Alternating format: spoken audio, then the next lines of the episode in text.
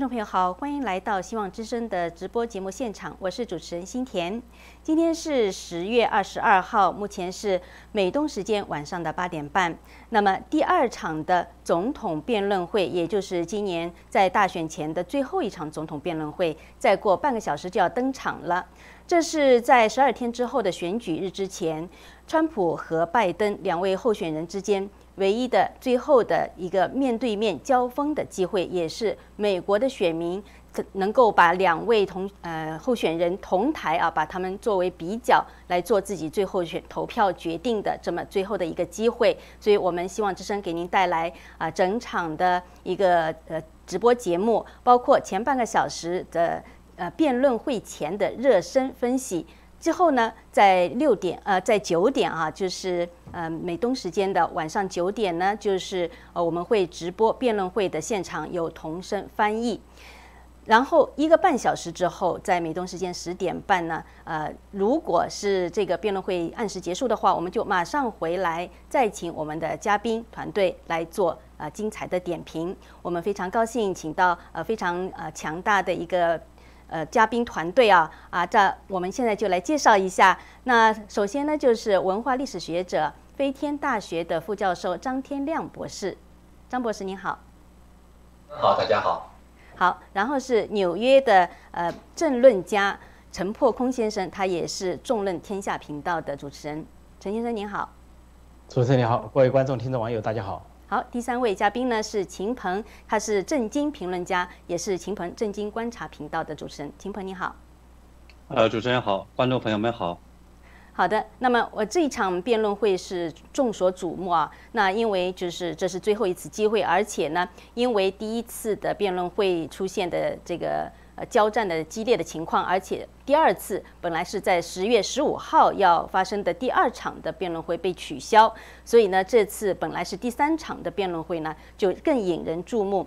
那么我们知道，这场辩论会是从嗯是在呃田纳西州纳什维尔市的这个贝尔蒙特大学举行啊。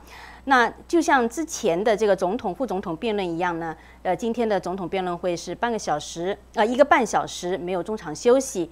那么主持人呢，也是引起了很多的关注，他是美国国家广播公司 NBC 的白宫记者，叫 Kristen Welker。那 Kristen Welker 的这个背景呢，也是引起很多的争论。那待会儿呢，我们再来谈这个问题。那么跟第一场辩论会非常大的不同呢，就是。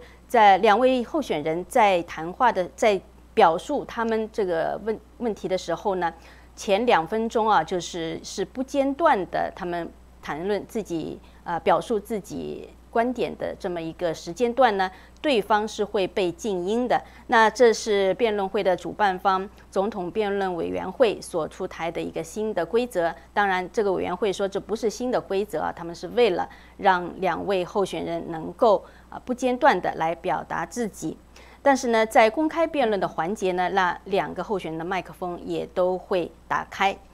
好，那么这场的辩论会呢，这个主持人呢已经是定出了六个议题啊，包括抗击新冠病毒、美国家庭、种族问题，还有呢就是气候变化、国家安全和领导力。但是呢，本来像最后一次的总统辩论会。在传统上都是以外交政策为主的，而且呢，根据川普，呃，川普的团队说啊，这个总统辩论会的主办方呢，已经多次在口头上跟他们说明是会遵照这样的传统的。但是呢，很显然，主持人威尔克呢，在他的六大议题里面，只有国家安全问题是其中之一，可能会涉及外交政策，也就十五分钟。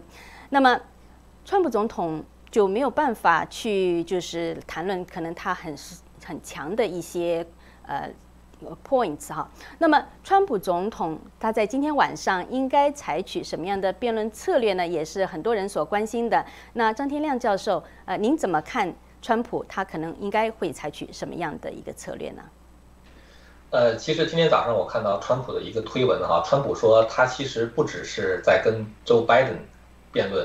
他说呢，其实还有就是左翼的媒体，包括那些大的这个就是科技公司，像 Twitter、像 Facebook 都在帮助拜登，所以川普实际上是在跟所有的这些呃这些大的机构啊，或者是说这个影响力非常大的这些传媒呢来进行辩论。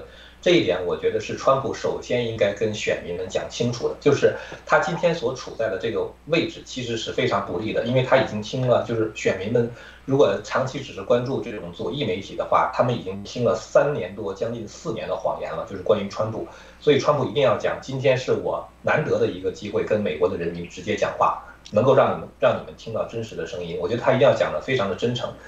第二点呢，就是有的人讲啊，就是说说川普其实不应该去纠缠这个 Hunter Biden 他的这个腐败的问题，呃，其中包括一些非常著名的保守主义的评论人士哈，包括原来共和党总统候选人 Mike Huckabee。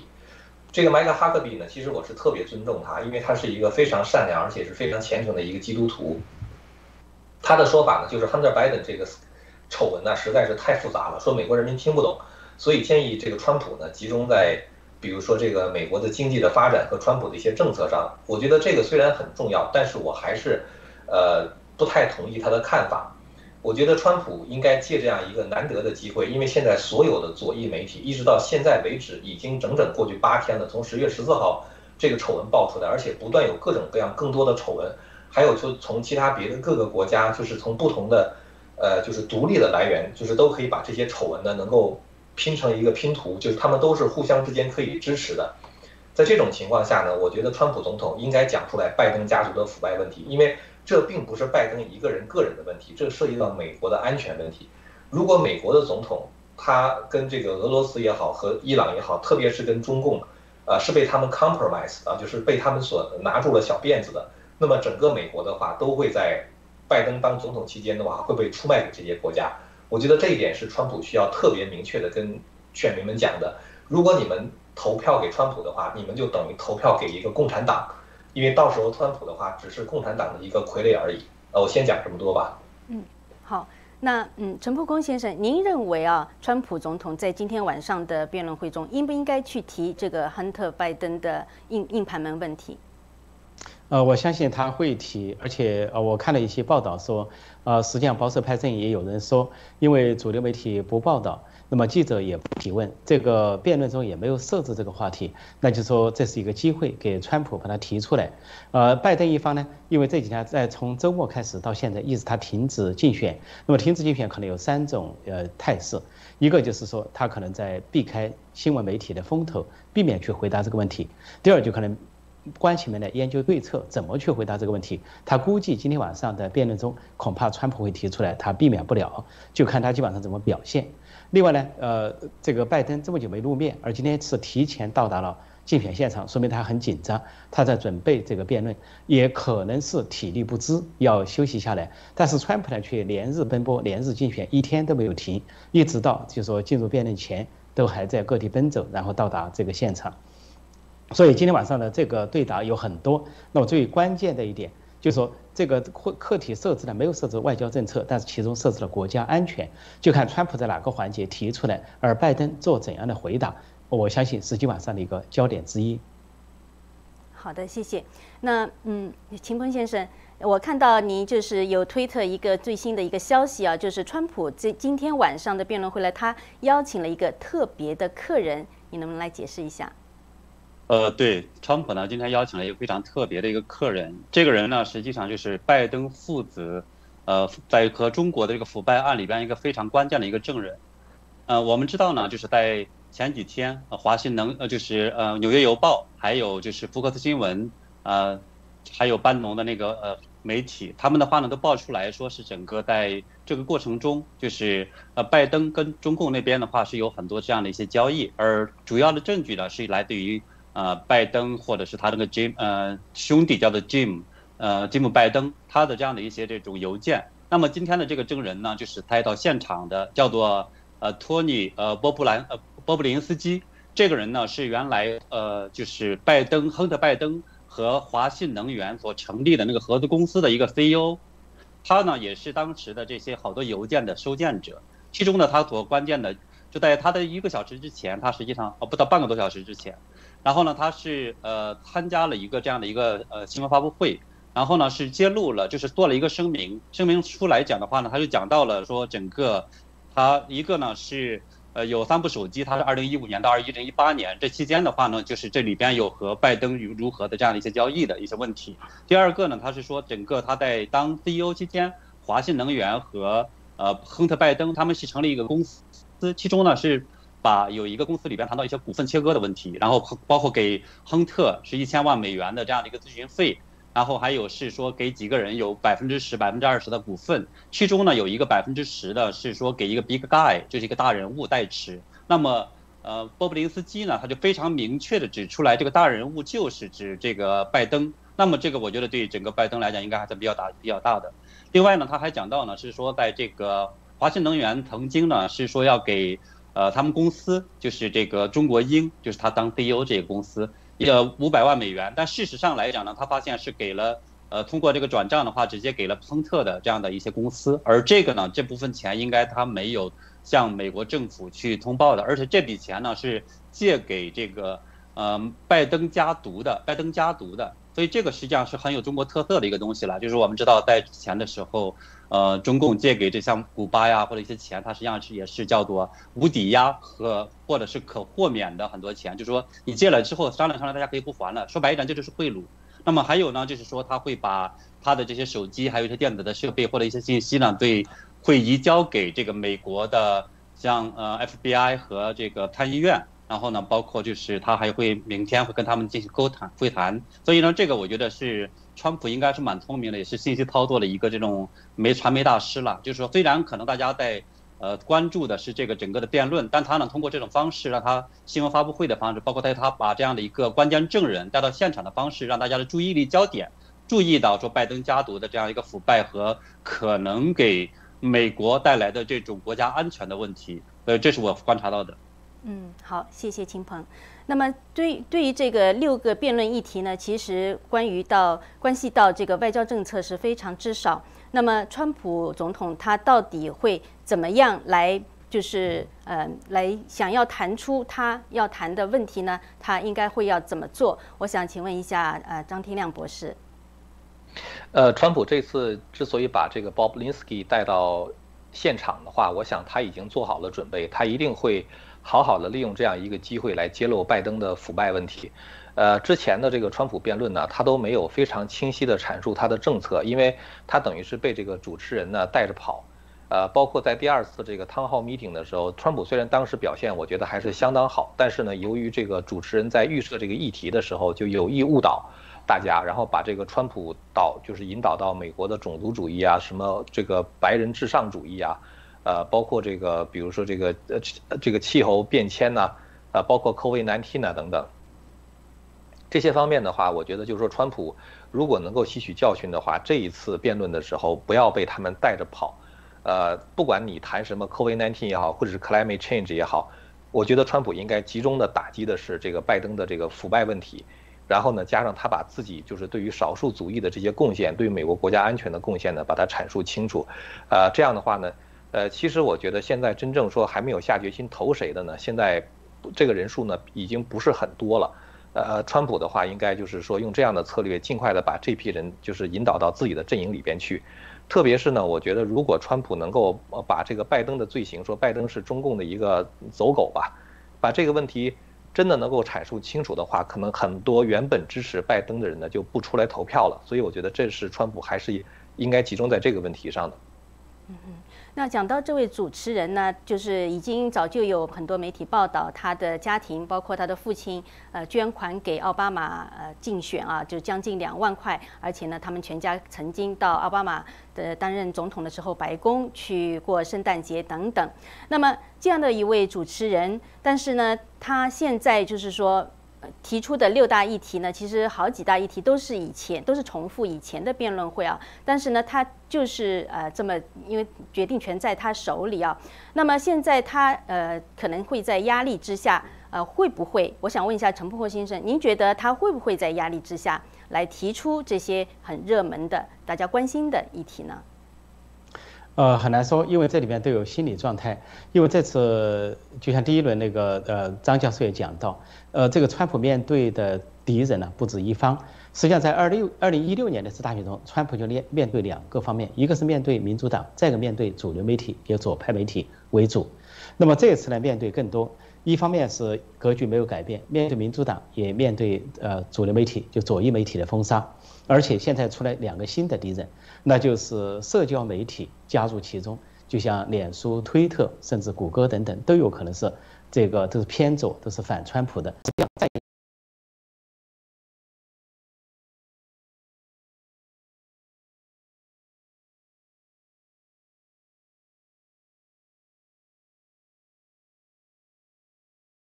输，所以这次川普所面临的竞选就尤其的这个可以说啊艰难和艰险，他面对的敌人是四股势力在围剿他，所以川普要依靠的就是沉默的大多数，还有就是为数不多的保守派媒体，还有就是自媒体，还有就是网络上这些网民，所以这次是一个非常惊险的一战。如果川普能够突围惊险出惊险胜出的话，那你说一共击败了不只是一两个敌人，而且最重要击败了共产中国。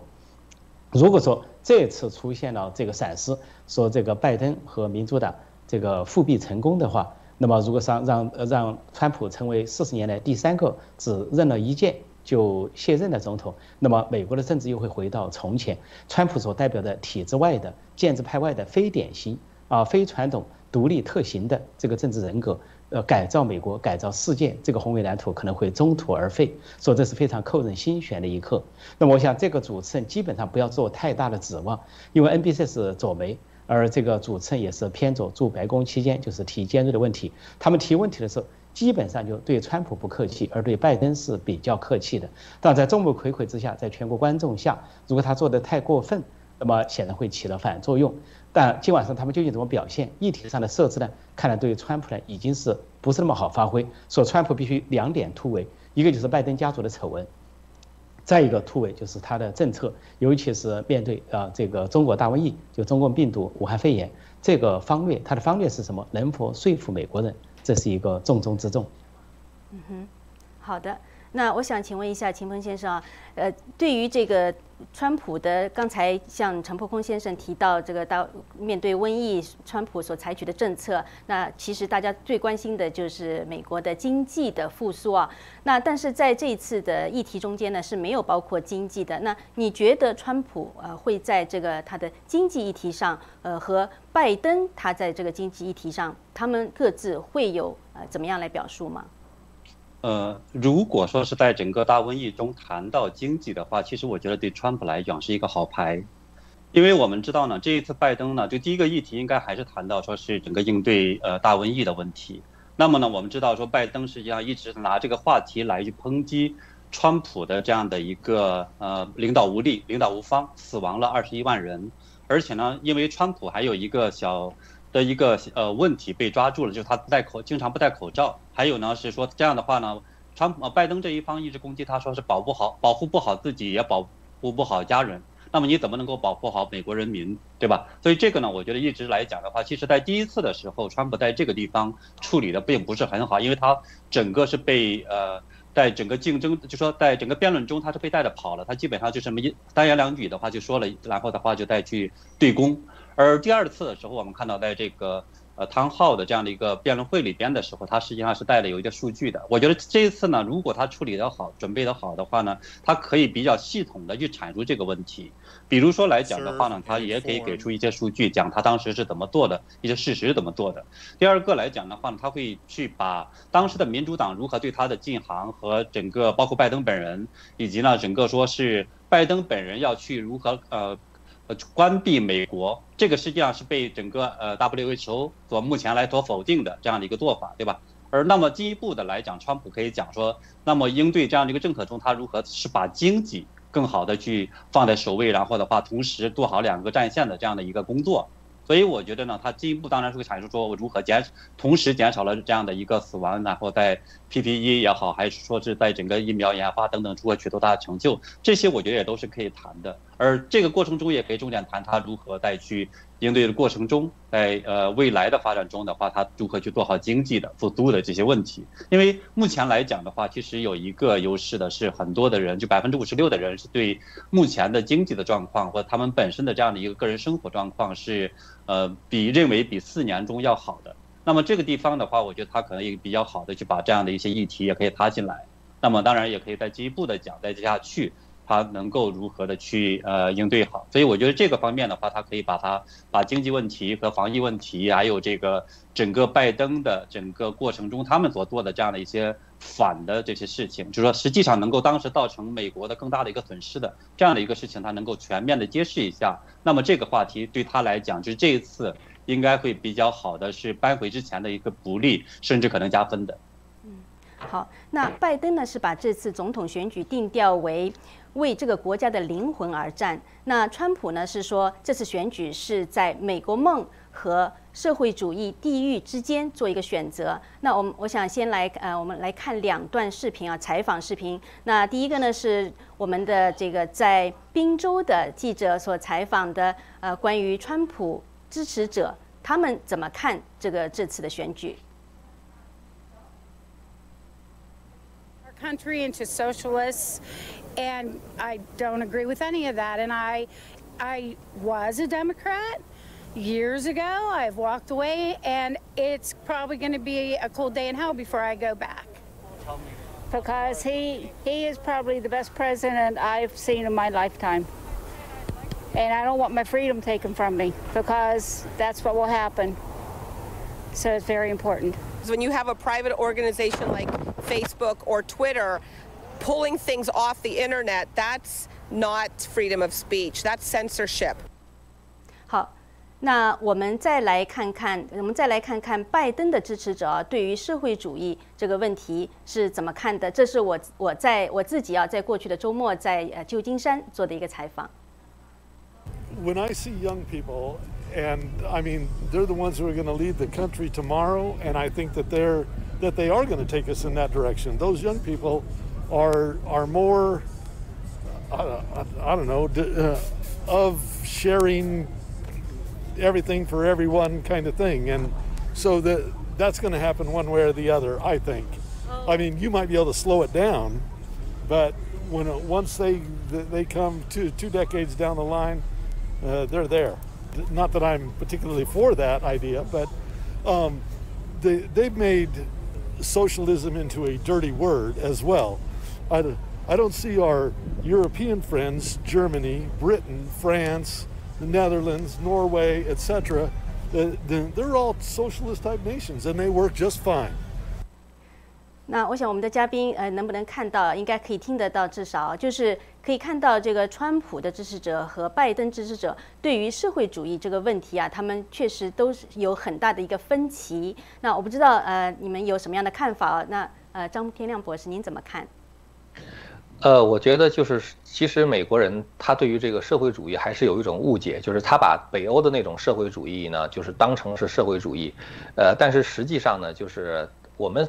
提到社会主义，包括川普所提到的社会主义，指的是中共所就是执行的这样的一种意识形态，呃，包括在这个意识形态下对不同这个言论的压制啊，呃，包括对这个比如说这个呃全民这个这个医疗的这个控制啊，呃，就是包括这种就是呃进行这种虽然不是阶级斗争，但它是种族撕裂，然后然后来进行斗争啊，这个要把美国社会搞乱呢，要 defend the police 啊。就这些东西的话，它都它它不是北欧搞的那种社会主义，它完全是中共搞的那种社会主义。所以我觉得这一点的话，很多美国人可能还是没有看清楚。呃，刚才陈破空先生就提到说，这个有一些这个川普的敌人哈，四大势力在围剿川普。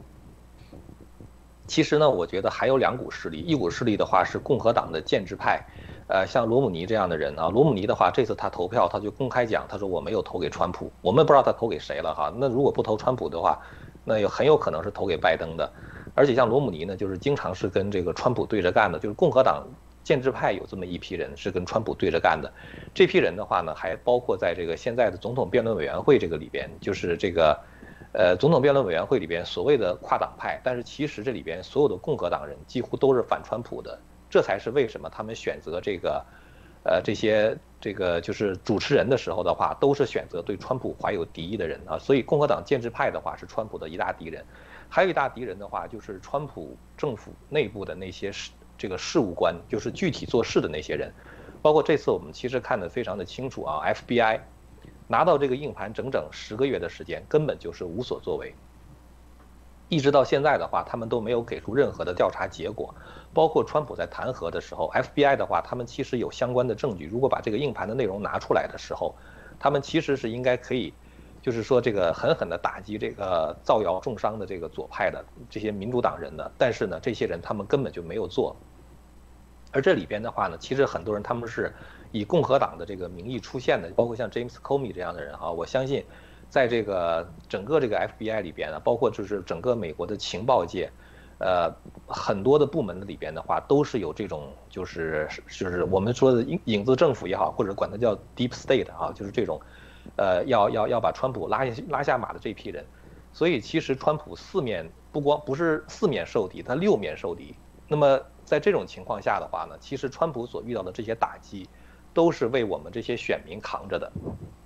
嗯因为我们希望美国是一个像当时国父们建国的时候，这个就是所持有的那种理念哈，所订立的这个法律啊，呃，这个美国人要努力的工作才能够就是过上有尊严的生活等等，这是我们这些真正就是说认认可美国价值的人所，就是说希望出现的事情。而左媒的话呢，他们是这种 cancel culture 啊，就是取消文化，他要把这些东西全部给给给取消掉。所以川普实际上是在为我们而战。呃，那么我们当然的话呢，也应该把我们的选票投给川普。刚才我可能是在这个第一次回答问题的时候，那个有一个地方口误哈，其实是拜登是中共的这个傀儡啊，拜登是中共的走狗。投给拜登的话，就等于是美国选择了中共来负责美国的一切事务。所以这方面的话，我觉得我们要特别的注意。那陈破空先生，不知道您觉得就是像呃刚才的拜登的支持者，他们对于社会主义的这种看法？然后像今天晚上的这种辩论，对于这样的选民，或者说对于中间选民啊，会起到多大的影响作用？呃，这个关于这个社会主义的定义啊，刚才这个呃张教授做了一个比较严重的一个分析哈。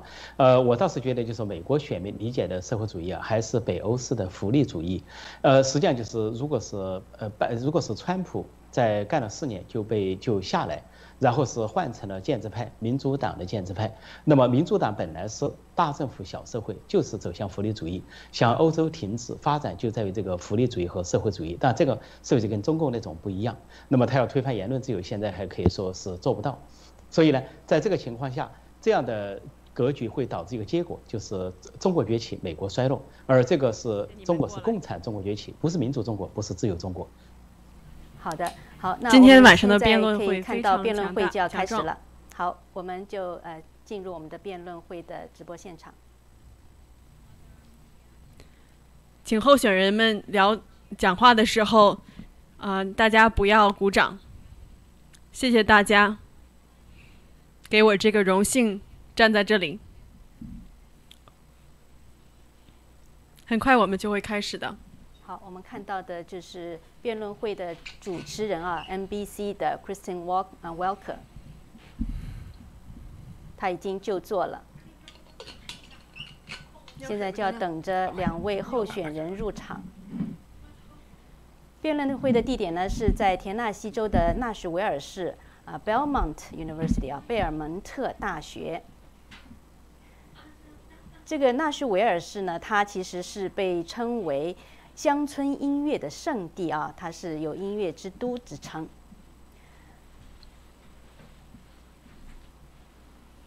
这个地方呢，它是以美国独立战争期间阵亡的将军弗朗西斯·纳什来命名的。它是这个田纳西州的州府啊，也是仅次于孟菲斯的第二大的城市。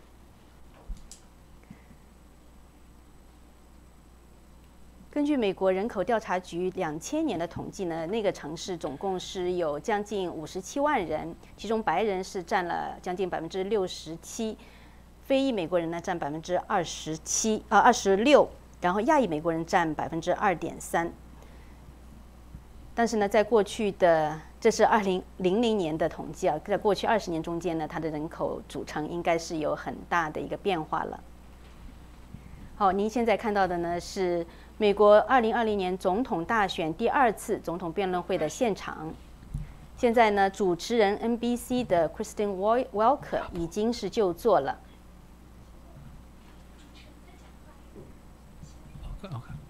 现在在等待两位候选人啊，也就是共和党的现任总统川普和民主党的候选人前副总统拜登出场。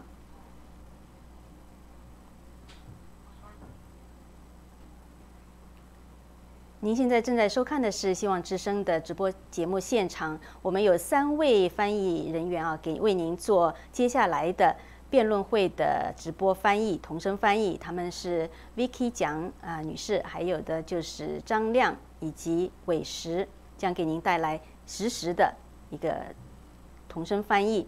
在辩论会结束之后呢，我们会马上回到节目现场啊，请我们的嘉宾来回来做点评。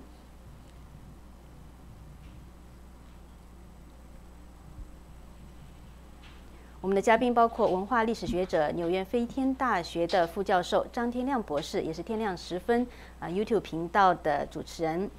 另外呢是政论家，也是众论天下频道主持人陈破空先生，以及政经评论家秦鹏政经观察频道的主持人秦鹏先生。欢迎大家在辩论会结束之后呢，回到我们的节目现场来听，请三位专家来点评他们。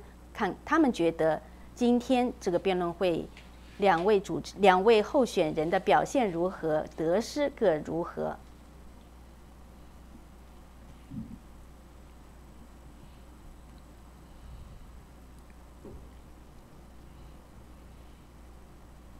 在这次辩论会呢，跟其他的辩论会非常不同的是，辩论会的首主办方啊，总总统辩论会委员会呢。他们是第一次寄出了这么一个规定，就是候选人在某些时候会被静音。什么时候呢？就是在每个主题啊，它总共是九十分钟时间，每个主题是十五分钟，总共六个主题。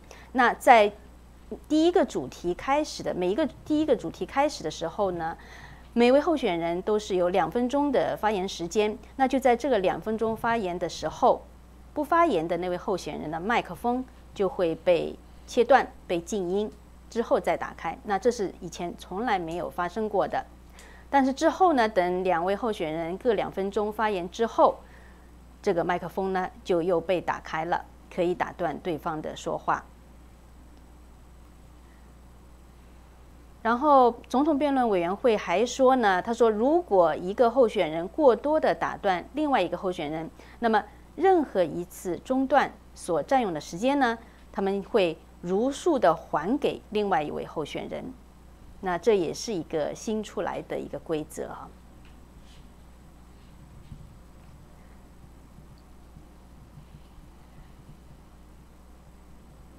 辩论会的主持人 NBC 的白宫记者 Kristen Welker 呢，他是定了六个议题，哪六个议题呢？就是包括抗击新冠病毒、美国家庭、种族问题、气候变化。国家安全和领导力这样六个议题。这个议题的制定呢，是有受到了川普竞选团队的一个挑战，因为一般来说，传统上来说呢，最后一轮的总统辩论都会涉及外交政策，而且呢，川普竞选团队是呃，他他们说过呢，总统辩论委员会多之前已经多次从在口头上向他们表明。会遵循这样的一个传统，但是呢，最后这个主持人维尔克把这个六个主题发表出来之后呢，很显然是没有把外交政策放在一个重头。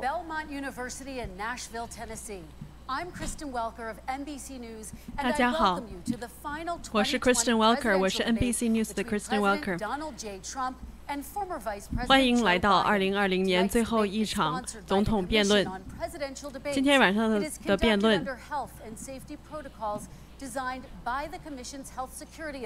是在安全状况下进行的。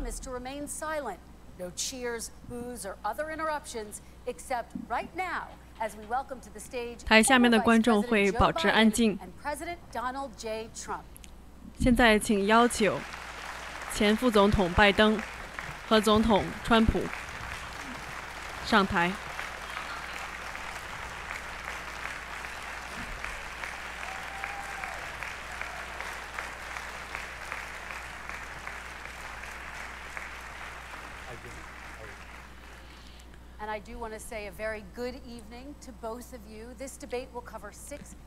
晚上好，我们今晚的辩论有六个题目。每个候选人会有两分钟来答这个问题。只有是轮到他们的时候才会打开麦克风。麦两分钟结束后麦克风会被关掉。为了我们选民请您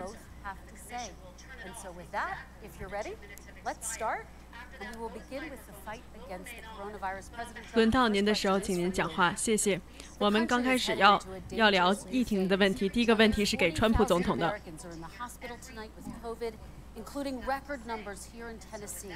今天晚上有四万人在医院里面跟疫情抗争。How would you lead the country during this next stage? Tennessee 已经有十一六一万六民众死亡于疫情。2.2 million people 你知道，按照模型推测，应该有二百二十万人死亡。我们一度停止了世界上最伟大的经济，从对抗从中国传来的病毒。这是一次世界的瘟疫大流大流行。你看到欧洲的已经开始重燃，还有很多地方都在增长。但是你知道，致死率已经降低了百分之八十五。美国的致死率比其他国家都低，我们正在努力的对抗犯、对抗病毒。我们知道有一个重新的复燃，在佛罗里达，在德克萨斯，萨萨斯他们都消失了。亚利桑那州正在有一个重一个病毒的正增加，正另一个峰峰，另一个峰值。我们的疫苗正在开始被研发。在交警星期，他们就会上市。我们我们在我们在有神速的做这些事情，呃，军队将会分发这些疫苗。从我个人的经历，我可以告诉你，我曾经在医院里，我得到了这个病毒，我感觉好很多。我告诉你，他们给我了，给我了一些东西，他们说可能是一种治愈性的药物。我很短时间就从住院中就恢复了。如果我没有恢复，我不可能在今天。他们说我已经免疫了，也可能是四个月。也可能是终身，不知道。但是现在我已经免疫了。越来越多的人在变得更好。我们有一个世界性的问题，这是一个世界性的问题。但是有很多国家的领导人都来赞都来赞颂我们所做的一切。如果你看看我们所做的一切，比如说护目镜、面罩，或者是这种呃防护服，最重要是通气机。我们我们成千成每千每每个月都有上千的呼吸机分到其他的国家去，他们会消失。病毒正在消失?拜登副总统前副总统，您会怎样带领这个国家出来这个疫情？二十二万人死去了。如果你今晚上我什么都没听到的话，你听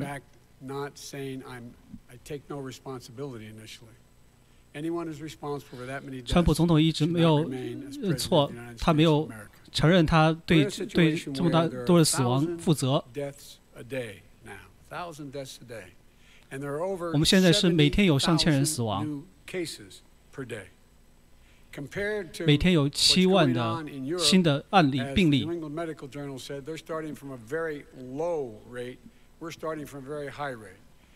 现在你们看到在欧洲发生的是他们的他们的发病率是由由低到高。他们估计很会会有很多人在今年到年底之前会死死去。如果你戴口罩的话，会挽救很多人的生命。现在，川普总统到现在还没有一个综合的一个计划。我的计划是，我要鼓励每个人都随时戴口罩。我要增加我们的。检测的能力.开放我们的商家和学校。我们现在的情况就是，就《新英格兰的医学杂志》说，他说全世界，美国。美国总统现在他对这场疫疫情的应对的措施是非常的灾难性的。川普总统，我想再问你一个问题：关于您吃的那个药 Regeneron，还有疫苗很快还很还有几周就会？这不是保证的，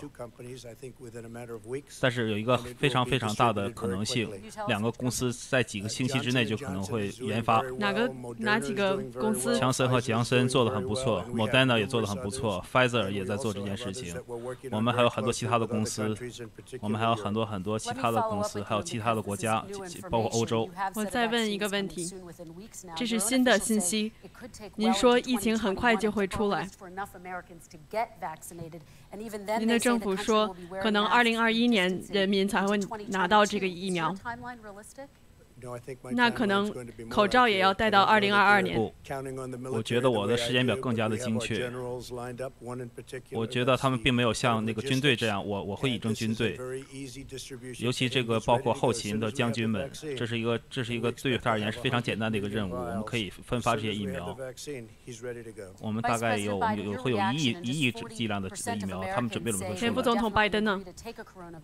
百分之四十的美国人会去。去要这个疫苗的，如果政府同意的话，您会怎样做才让民众相信这个疫苗？我想要全面的透明，让让科学界都看一看，经检测一下，看看这个疫苗是不是有效。顺便说，上次川普说复活节这个这个疫情就会过去，到现在还没过去。他现在到现在还没有一个清晰的一个计划，什么时候疫苗什么时候会呃能够能拿到疫苗？您总统您的呢？我不认为有一个黑暗的冬天。我们在打开我们的国家，我们知道了，我们越来越了解这个疾病，我们开始没有太多的了解。当我当我禁止中国人从中国还有像欧欧洲这些地方入美国的时候呢，我在一月份就做这个事情。过了几个月，他说：“哦，你种族。”歧视，他现在说哦，我们应该我们应该搞更快的更快的这个决定。他没有被动更快，他其实他的计划落后我几个月。非常诚实的说，在他处理 H1N1 猪流感的时候，其实是一个更加不致命的病毒病毒，但是他造成了一个巨大的悲剧。如果他有这样的数字的话，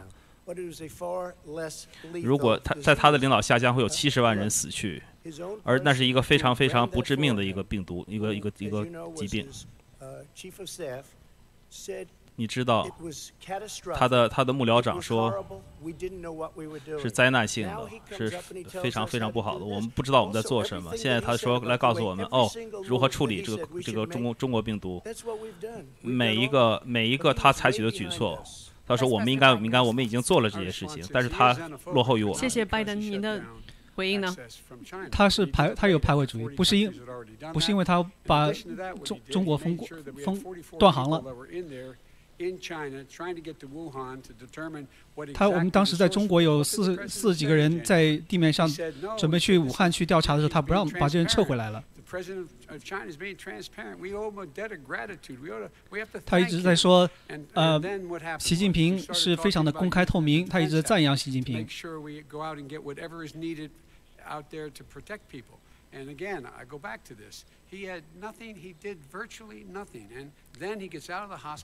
他基本上是没做什么，他出了医院，现在就说。就不用担心，呃，很快就结束了。没有，现在没有一个科学家认为这样认为。总统，您的回应呢？我没有说很快，我说我们会，我们必须和他他适应在一起，但是我们不能像咒一样把自己锁在地下室里边。他可以把自己锁起来，他已经他在别的地方挣了好多好多的钱，所以他可以活在他的地下室。别的人不能这样。我作为一个总统，我也不能这样。我必须，我不。可能把白宫锁在自己的白宫漂亮地下室里，我不能说来等个一年半让他来自己来消来消灭，我不能做这样的事情。每一个会议，每一个会议，我我遇见了很多很多的家庭，包括军队的家庭，每一个我的会议，我都要我要去接触他们。我不能去取消这些会议，我知道这是很危险的。但是你可能会得到这个病毒，我得了这个病毒，我从我我从这个病毒上学到了很多，很我也没有很好的医生，很好的医院，现在我已经恢复了。百分之九十九点九的年轻人都已经恢复了，百分之九十九的人恢复，我们可以恢复，我们不能把我们的国家永远的封锁起来，我们要打开学校，我们我们要打开我们美国。当然，CDC 已经说了，年轻人也会得 COVID-19 的，而且也会传播的。拜登副总统，请问您您的计划？我能回答这个问题？刚才的问题吗？三十秒。他说。我们要要学会要学会怎么样与共存与病毒共存，但很多人，你看看在你们早餐的桌子上是不是有很多有些人你身边的一些人因为家人因为新冠死去了，很多人美国人还在有人在每天都有人死。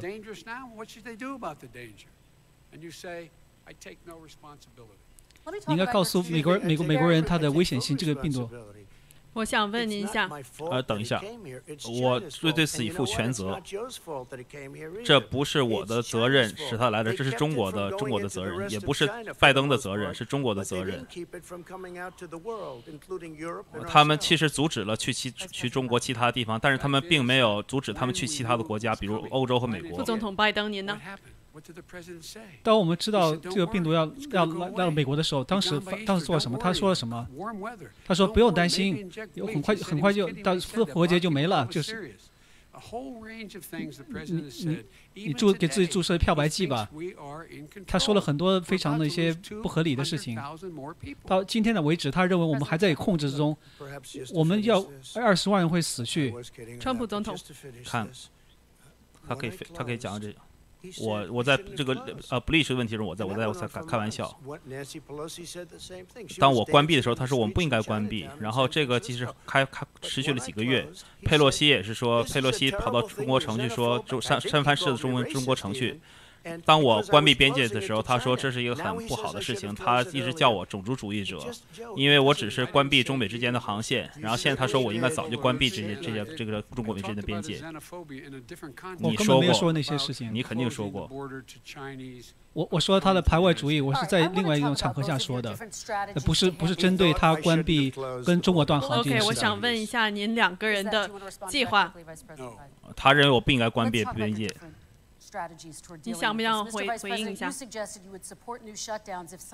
我问一下您的计划，对待这个疫情的计划。科学家们说，如果有的美国人会害怕这个疫情影响了经济，很多人。啊，现在用了吸毒。我是到说要关闭病毒，不是关闭这国家。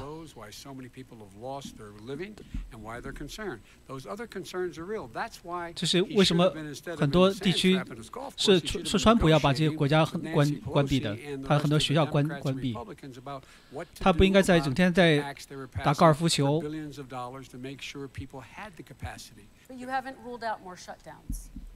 他应该跟参议众议议员的合合作呢，去通过一些刺激方案，对我们家关闭吗？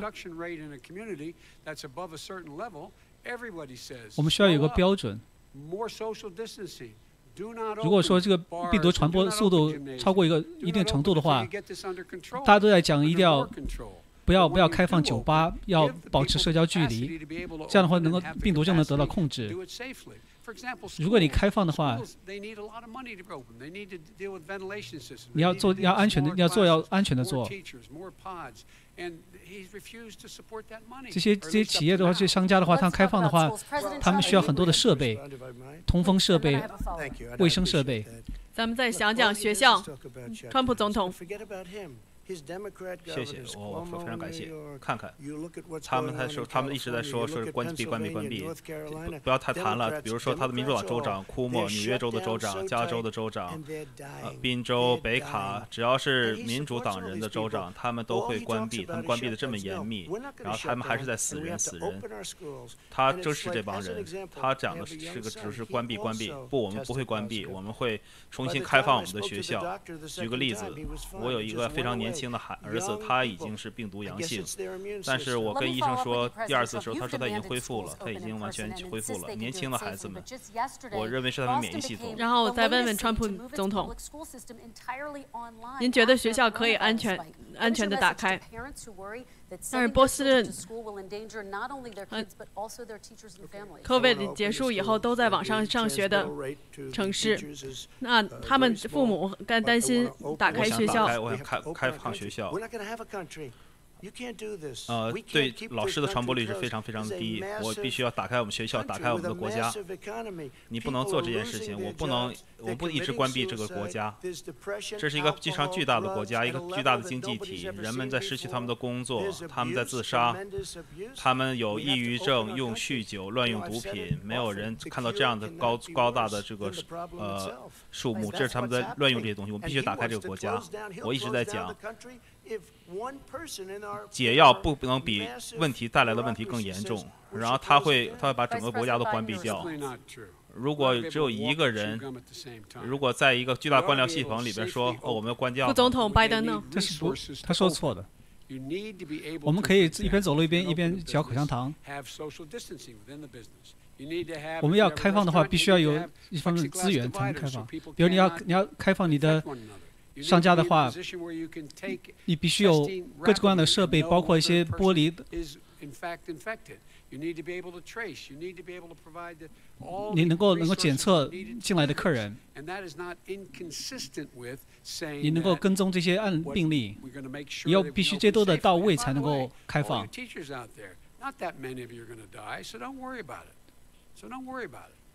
我们就是要能够开放的话，能够安全性的开放，不不是。川普总统，咱们我再问您一下。让我说这件事情，你看看对纽约发生的事情，那是一个鬼城，像一个鬼城一样。你谈谈，这这个饭馆都开始关门，这些商这些商业都没有任何的钱。这些事实在是太太昂贵了，这并不是答案。你坐在一个一个方格子里边，充满了浑身裹满了塑料，这些商业都在死亡。只有你不能这样对待人们。看看纽约市，这对于我是一个对于我而言是一个非常伟大的城市，它充满活力。现在它在死亡，每个人在离开纽约市。在纽约州的现在死亡人数现在降低了。我从来不是看民，不是看民主党还是共和党的州，其实他们都是美国美国的一部分。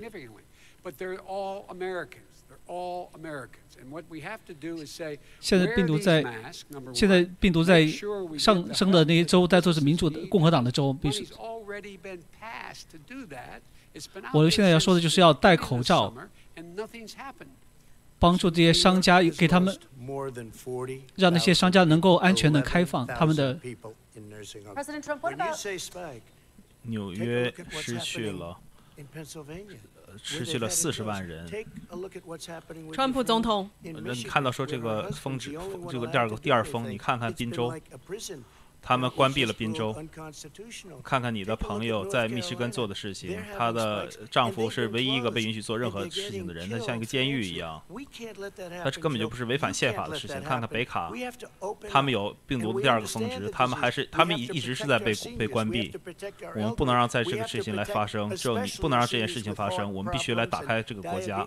我们理解这个疾病，我们必须要保证老保护老人和弱小的人，特别是那些有。心脏病、糖尿病的老人，我们可以保护他们。我们有最好世界上最好的检测系统，这是还是我们有这么多病例的原因。我再问一下您一个问题，川普总统，这周您问了 Fauci 医生，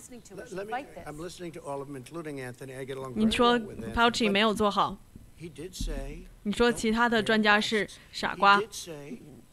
我我听我听他们每个人，安东尼我跟他的关系很好，但是他说过不要戴面罩，他说过，你知道，这不会是个问题。我认我知道他是个民主党人，这是可以，但是这并不是问题所在。我们不会有问题。当周说，我说，安东尼·法奇说，这这其他人说这些话的。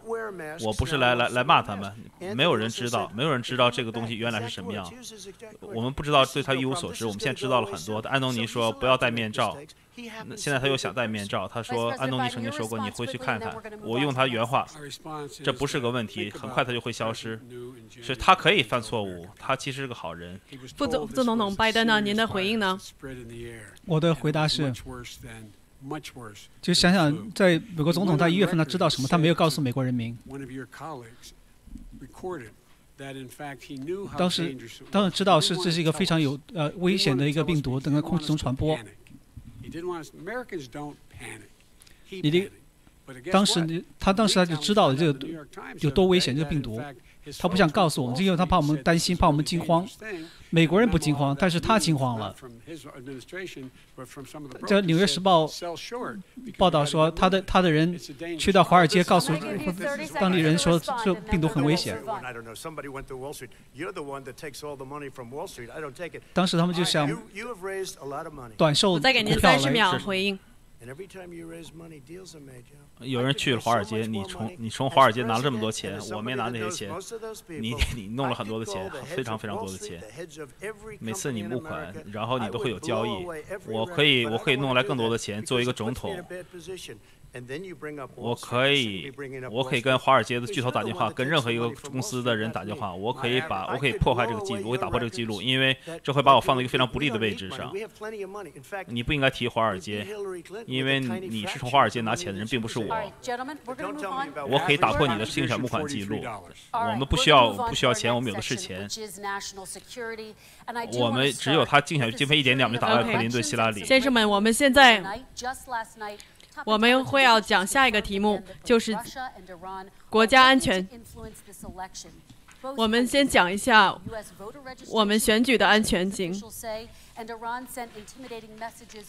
现在，俄罗斯还有别的国家会影在影响我们的选举。这些政府官员们说。有的人会给佛罗里达的这些选民们发信息。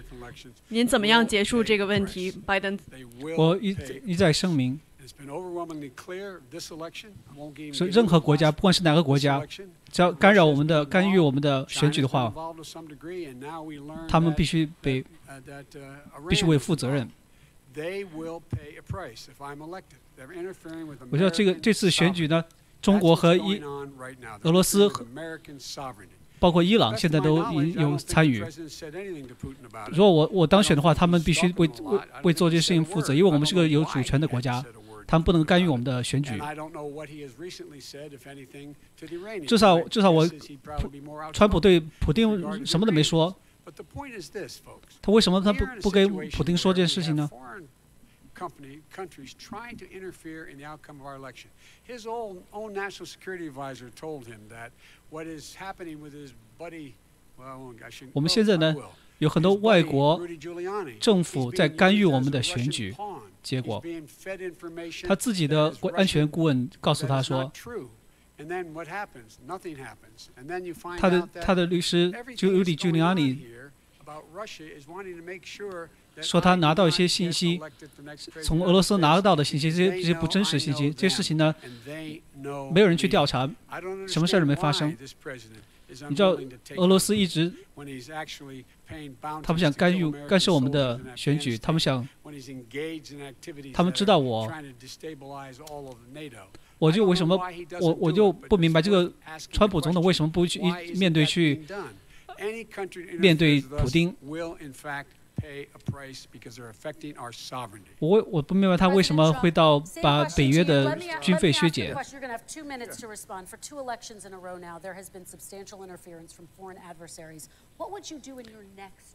川普总统，同一个问题，我先问一下您的您的问，您会有两分钟，有两个选举都会都被外国人影响了。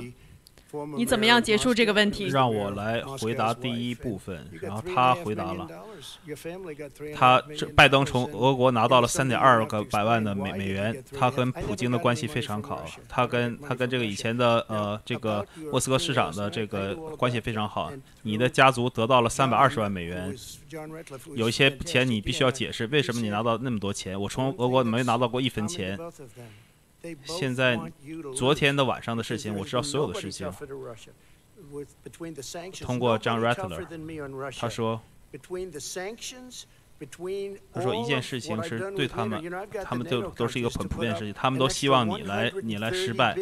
没有人，从来没有人，没有像我这样对俄国的政策这么强硬，像这种经济的制裁，像我做对这个北约的这个态度也是这样。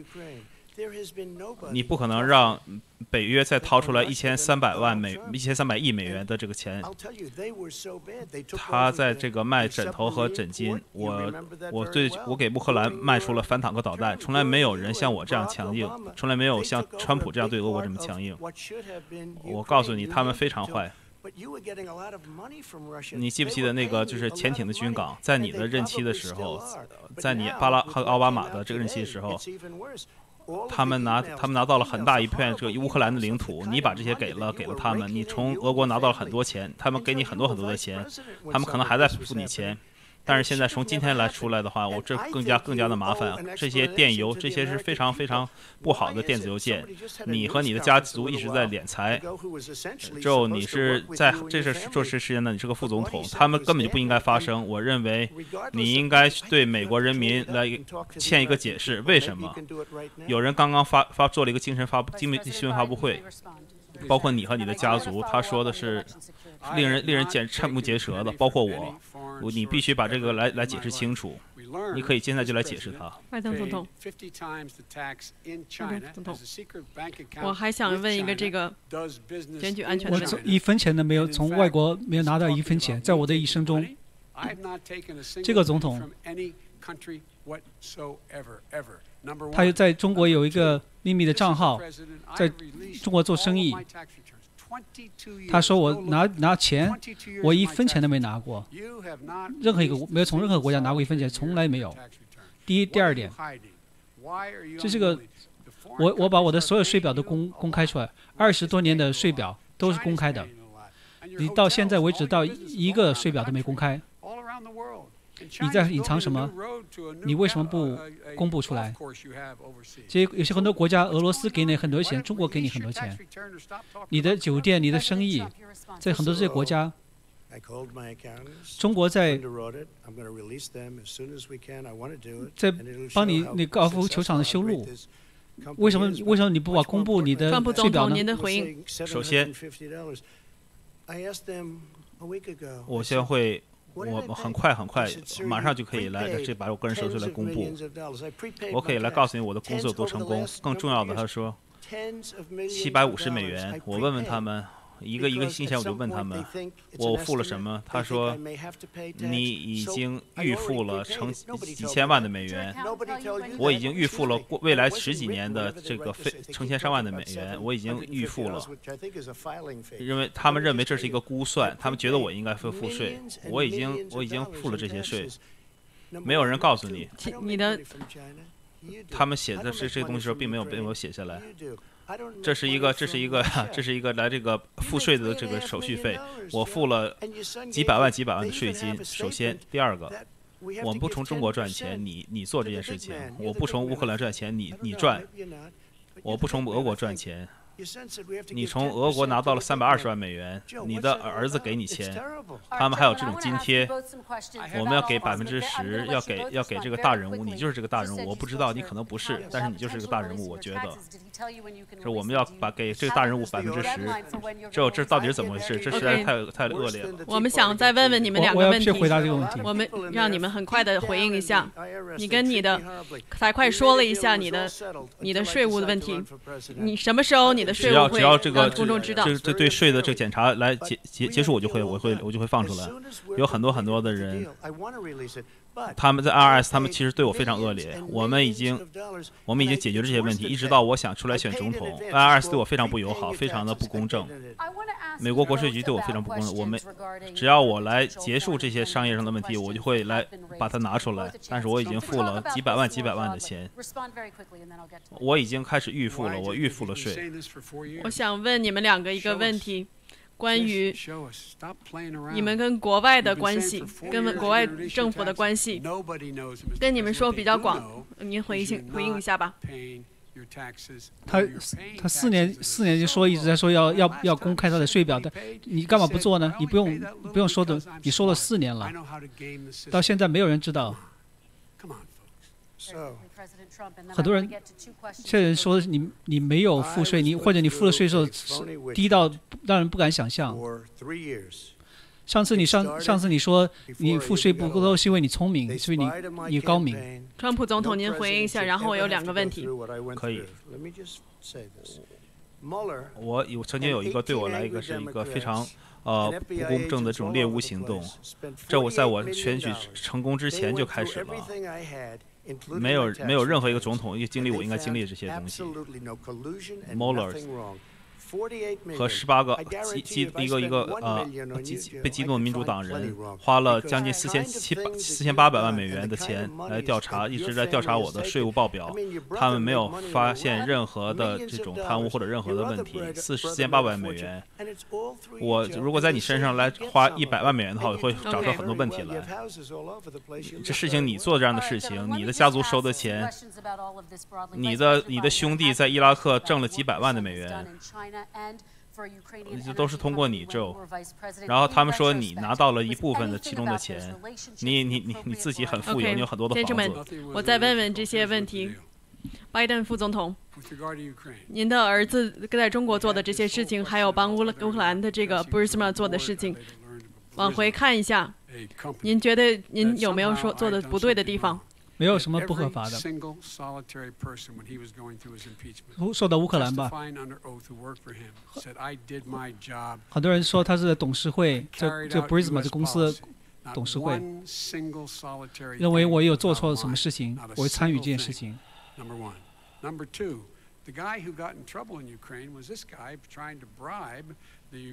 很多很多在弹劾门里面呃作证的人，他们都说我我在任职期间做副总统期间没有做错任何一件事情。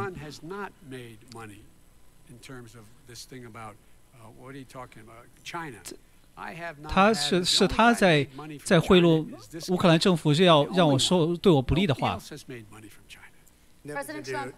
我的儿子根本没有赚赚钱。在中国赚捞到钱，唯一拿到钱在中国拿到钱的是他，其他没有人拿到钱。川普总统，我先问一下我的问题。我可以跟我说一件事，他的儿子是很长时间失业。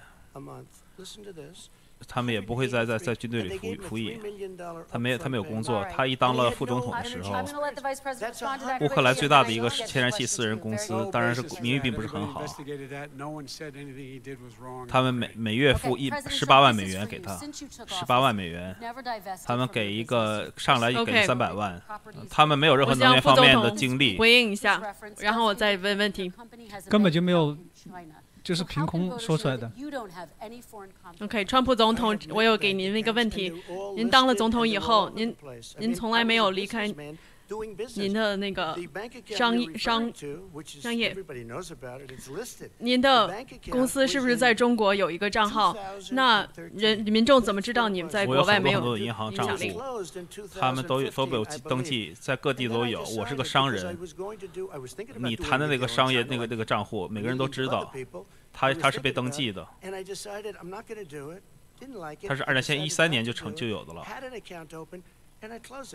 二零一五年就被关闭了，因为我已经决定了，因为我因为那时候我可能在跟中国做生意，就像就像成百万其他人一样，我在想这件事情，我想我不做这个事情，我不喜欢他，我不做了。然后呢，我把这个这个这个账号关闭了，让我让我说完，不像他那样，他作为一个副总统的时候，他做生意。然后我决定了我来在这之后参选总统，所以我已经在我已经在这个选总统的时候，我已经把它把它关掉了。这是一个巨大的差距，是，差距。他是美国的副总统，他的儿子、他的兄弟还有他其他的兄弟，他们都在致富，他们就像一个这个真空吸尘器一样。川普总统，谢谢您。我们现现在问其他的问题。拜登副总统，我想问您中国的问题。很广的讲一下，川普说，中国应该负责任，因为他们没有很透明的对待这个疫情的事情。如果你是总统的话，您会让中国付付出代价吗？我要让中国去遵守国际的规则。他他他任内，他让跟我们跟中国人赤字加大了，反而。And uh, when I was still vice president, he said we're setting up air identification zones in the in the South China Sea. You can't fly through them. I said we're going to fly through them. We just flew B-52. 我们不会不在中国的合资做做，我们不会给他一半的产权，知识产权。He embraces guys like the thugs like in North Korea and and uh, and the Chinese president. 在在南海呃，我们我们飞了。我们飞个呃 B 五二轰炸机去到南到南海。We need to be having the rest of our friends with us saying to China, these are the rules. You play by them or you're going to pay the price for not paying by them. Economically. 他现在现在对我们的同盟反而反而非常不友好，他一直跟北韩那些领导、北韩、俄罗斯、中国的领导人反而保持友好关系。Very quickly, and then we're going to move on to North Korea. With a billion and a half dollars from China to manage after spending 10 minutes in office and being in Air Force Two. 我要我要做的是让中国遵守遵守国际的规则。OK，咱们再讲一下北韩的问题。我我要回答这个问题。OK，然后我们再讲北韩。他们他们在他们他们在五月二号的时候就跑到中国拿了一大笔钱。第二点，这是一个非常非常强烈的电子邮件，来谈你的家庭，他们想赚一年一一千万美元。川普总统关于中国的政策，等一下，您会怎么样做？关于中国的政策，让中中国负起责任来。他们已经在在在付，他们已经付了数以十亿、数以十亿的这个。限制的吗？我已经给了我们。的我们的的的农场大概二百亿美元。这是纳税的钱。你知道这个赋税人是中国，中国付了二百亿美元，他们他们降他们降贬值了人民币。我们我们的伟大的农农场农民得到了这笔这得了这笔钱。我向中国收费，像这种废钢铁，我收了百分之二十的关税，因为它会杀掉我们的废废弃钢铁的产业。我们现在有一个制钢的产业。您的回应。就他，他说这些的原因是，他不想，他不想填投到说到事情的实质。如果你的家庭，如果美国家你家庭你的家庭在这场疫情中受到损失的话，或者你在你在早餐的桌子上你看到你。你在担心你不能够支付你你的房贷，或者你处在一个很烦困难的处境之中。很多美国的中产阶级现在处在一个危险之中，他不他而他是说从来不提到这些事情。我想聊一下北韩的问题。让让十秒，给您十秒。这是一个典型政客的言论，让我们来谈谈这个中国的问题。你也讲了哦，这个家庭哦，餐桌这。是一个家政政客讲的话，我不是一个典型的政客，这是为什么我得到选选举的原因。让我们来谈谈中国的问题。你可以做比这更好。咱们聊一下北韩的问题。川普总统，您跟跟张金正恩见过面，您讲过跟他来有信来往。还有他们的导弹，然后北韩最近现在出了一个可以跨海的。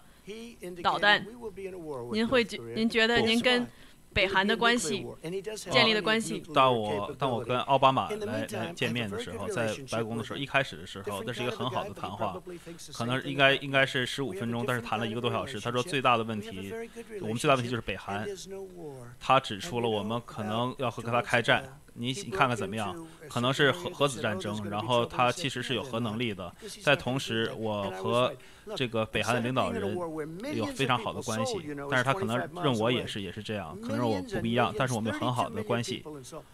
这里没有战争，没有发生战争。你知道，两个两个两个月以前，他做了一件事情，人家说可能会有问题，我说啊不会，他不会做这件事情。成百万、成百万的，有三千两百万的人在汉城，然后他们这些人可能已经如果战争，他们早就死了。总统，您已经三十秒了。副总统拜登，北韩做了很多测试，导弹测试。您觉得您怎么会管制他们这个问题？实际上，我们跟我会像中国一样，我会说的很清楚。我去中中国的时候，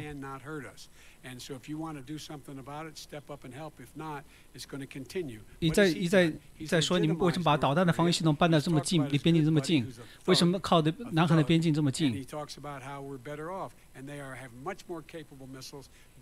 我会我会一一向对北韩施压。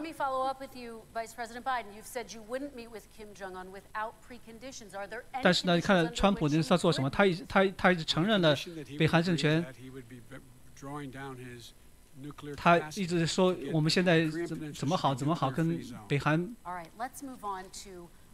然后我再问您一个问题，拜登副总统，您不会跟金正恩见面的。如果什么什么条件才能让您跟他见面？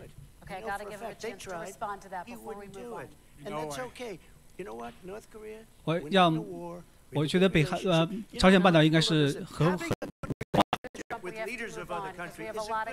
他们曾经想和金正恩会面，他不会见，他不喜欢奥巴马，他不喜欢奥巴马，他不会做。OK，让他给他一个时间回应。这可以，OK。北韩，我们没有战争，我们有很好的关系，你知道，有很好的关系。川普总统，我们要其他国家领导人是一个非常好的事情。问题了，您的回应。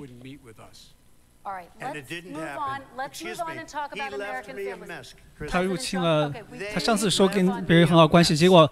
North Korea was a mess. And in fact, if you remember the first two or three months, there was a very dangerous period in my first three months before we sort of worked things out a little bit. There was a very they left OK，咱们再挪到其他的问题上去了。川普总统，他我们必须得，他们给我留下了一一团糟。北韩是一团糟。我们必须得换到下一个题目了。首先呢，我们有很多其他的问题。三个月，非常非常非常。危险的时候，当我刚开始接任的时候，我们才解决了一点点。他们给我留下了一个烂摊子。奥巴马说这是最大的问题，他认为我们可能会被 OK，咱们再讲其他的，关于美国家庭的问题，还有经济的问题。什么是最重要的呢？对这些家庭是医疗保险。今天巴雷特大法官。他能不能被是进入大法院？是是关于这个奥巴马呃医医保的最重要的一个问题。你们希望大法院呃把这个奥巴马的呃医疗保险呃推翻？您如果这些人已经有医保的拿被拿走了怎么办？我们已经我们已经做到了其他认为不可能的事情，然后通过立法，我来我来这个我已经取消了这种必须来参加的这种保险，这是奥巴马肩膀最烂的地方，然后每个人都必须都必须被强制，然后啊然后这然后要付很多的钱，我解决了这些问题，它不存在了。现在是在法院里边，因为奥巴马健保不好，然后我做了一个决定，然后做到你做好的地方，这些这这都是很伟大的人民。我可以做其他的事情，我可以让其他人所有人都很不高兴。他们现在自自付的健保额已经降下来了，不管你做的多好，它都不是一个好东西。我们想做的是来结束它。然后我们这个不需要让个人强制避免来购买保险。如果我们如果我们胜利了之后呢，我们会更好的来做这件事情。它就不叫奥巴马健保了。如果我们不强制每人加入保险的话，那就完全不同不同了。如果有人已经有其他的病症已经在那里，然后我想做的是一个更加更好的健康保险系统。我们从我们保护那些已经有现有疾病的人。然后我们要做一个完全崭新的、更好的一个健康保险制度。然后，因为民主党人有很大的很大的压力，我们也可能会赢得众议院。但是你你可以看，但是我们会赢得众议院。你看看更好的一个健健保系统，然后保护那些已经曾经有原来原来医疗问题的人。我们有大概有一点八亿的人有非常好的私私人健康保险，然后这比奥巴马健保好得多。拜登会结束所有这些私人的健康保险。人们其实，比如说这种中产中产阶级，他们已经做得很好。这里有一百八十个不同的这种计划，还有一点八亿的人在这些私家健康保险。在他做的是呢，就是说这个社会主义化的医疗，你不可能再有选择了。他们会他们会选他们会停止一百八十个这种不同的医疗计划。我们会停止奥巴马健保计划，我们会做得更好。OK，副总统拜登，让我回答他的问题吧。您的医疗保险的计划，您的医疗保险计划是让奥巴马的健保更多强壮。有两分钟。我要做的是让奥巴马健保通过，能够能够有个公共的选择。公共选择就是。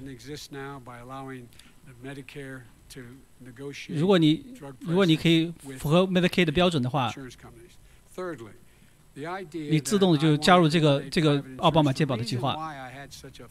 这是第二点呢。我们会减降低保金，确保这些计划之间有竞争。同时呢，降低让保跟保险公司能够啊讨价还价，能够降低价物价格。They wanted to go to something else. Lastly, we're going to make sure we're in a situation that 为什么我在在呃获得提名之前，我跟二十多个呃参选人激烈辩论，就是因为。在我的计划里面，没有一个任何一个人会失去他们的健保。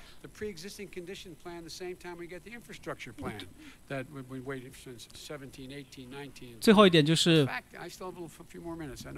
我们要保护那些 有那些现有健康状况的人，保他是做不到的，他他根本就没办法做到。他是一直在说这个，说了很长时间了，他从来没有个具体的计划。像是基础建设计划一样。我我知道我还有还有几分钟时间，我知道你很激动了。他所做的事情都是都在花美国纳税人的钱。他在处处理疫情疫情的，一千万人失去了他们的私人的呃医疗保险，在奥巴马健保之后。有一千万人有现有健康状况的人，他们都会受到。这些人他们怎么办？我有一个问题，关于关于川普总统说的这个，您想要把医疗保险变成社会主义方式的，您的计划让国家做医保更更加社会主义。我说这很荒诞，就是。我觉得，我觉得，我我把奥巴马加了一个公共选择，结果就把变成了个社会主义了吗？这是很荒诞的说法。我觉得每个人都应该有权利都能够呃得到可负担的健康保险。所有的很多的工会，很多的，他们在医疗界的很多人都担心，他说这个计划能够，我这个计划能够。帮助能挽救生命，能够帮助那些儿童。很，今天你们有很多人，你们在担心，如果你们生病的话，你们的健康保险怎么办？我我的计划是，就是让川普总统保险能够让我回应。他他做了这个四十岁，他什么都没做。他曾经做了五年的副总统，也不是这个二十五年前了。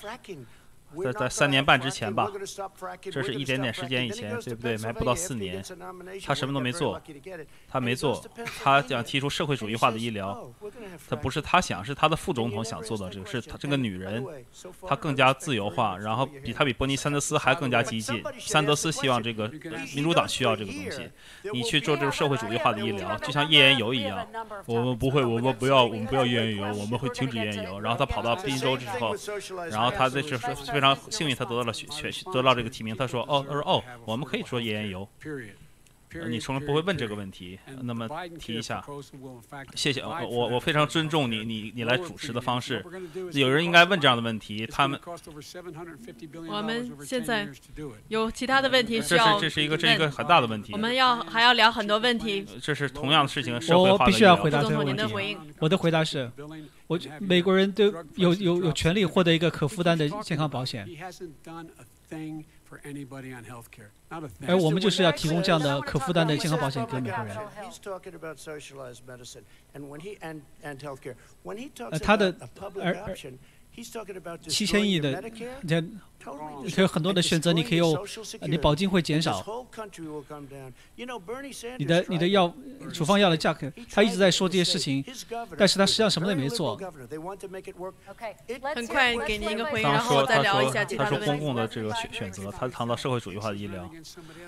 当他谈到一个公众的选择机会，他在说来摧毁你的 Medicare，然后呃摧毁你的社会福利。然后这个整个国家就会陷入深渊。山德斯曾经算曾经试过，他在他的他的州试过这个事情。他是一个他是一个非常非常激进的一个州长。他想来这样是成功，但是不可能成功的事情。副总统，您回应一下。他他搞错了，他他他认为我因为我我呢是跟不同意我其他那些民主党的那些呃参选人。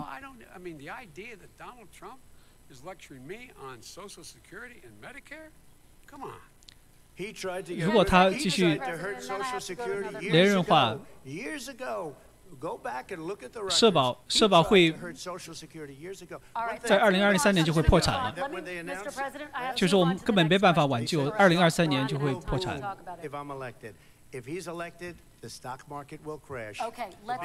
所以现在当川普在在。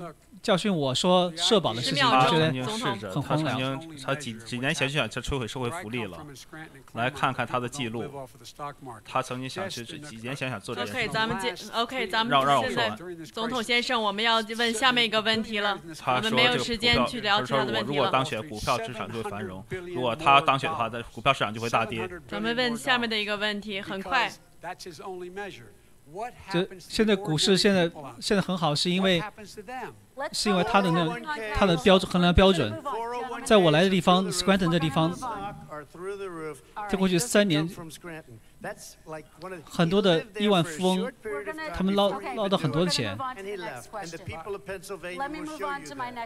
七千亿的拿到七千亿的这更多的钱。那些那老普通老百姓，他对他们怎么样？他们他们得到什么？首先，四零一四零一退休计划，然后都一些这个我们要问下一个问题了。他不是从 Scranton 来的，他在那儿他在滨州说说了非常非常非常短的时间，然后他就离开了。进到下一个问题了，先生们，今天晚上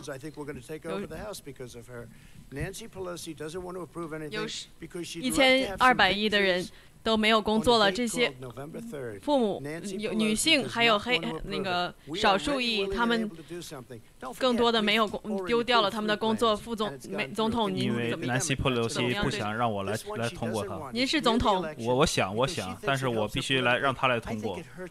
这是我想来在接管众议院的原因，因为南希·佩洛西并不想来签任何的东西，因为他想得到胜利。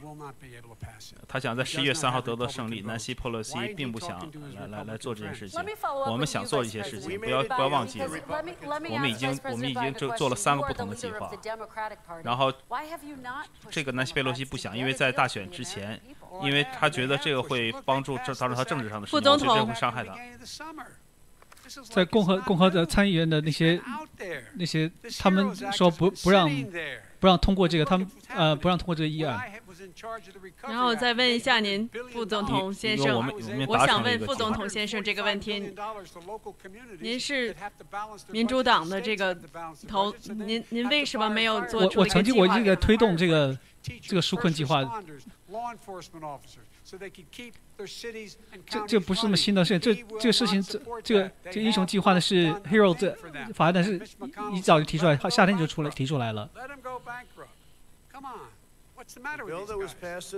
我能拿一百一千四百亿的钱给地方的呃地方的社区。 It was a way of getting a lot of money, billions and billions of dollars to these kids.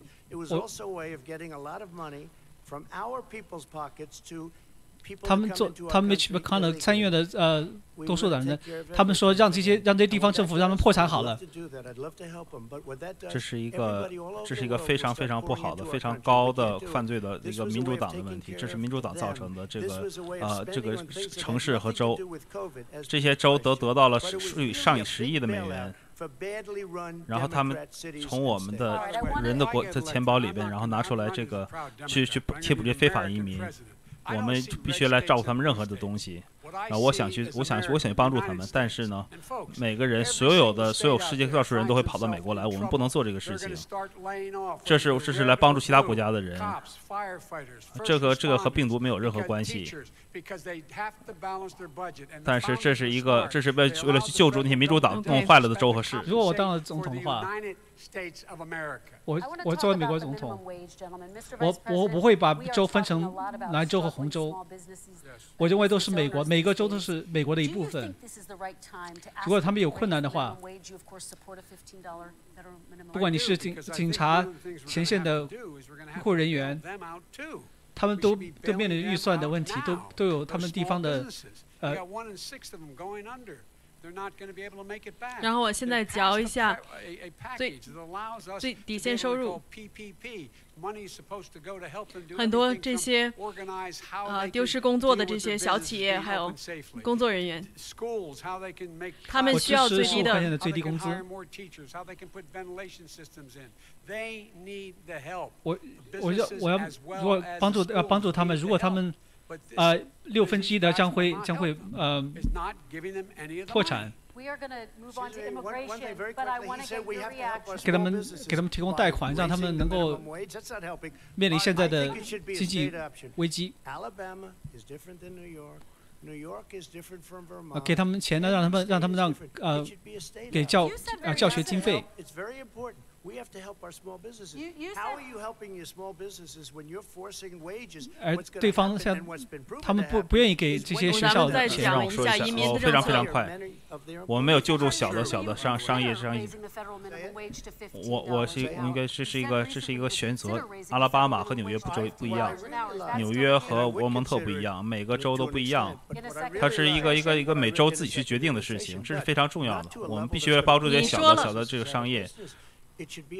然后你如果是强制这个最低最低的工资的话，会发生什么呢？你做这个事的时候呢，这些小的商业就会就会就会这个解雇很多很多的雇员。您会把国家的最低收最低最低收入到十五块钱一小时。我我真正想说的，我真正想考虑的是，但是我真正想的事情还还会这样吗？不是说把所有的这个小商业都关门。这是一个国每个州要自己决定的事情。我知道很多很多不同的地方，他们都不一样。有些地方十五美元一小时不是个大钱，其实有些地方比其他的州一小时十五块钱是很大的钱。谢谢您，拜登总统很快的回应。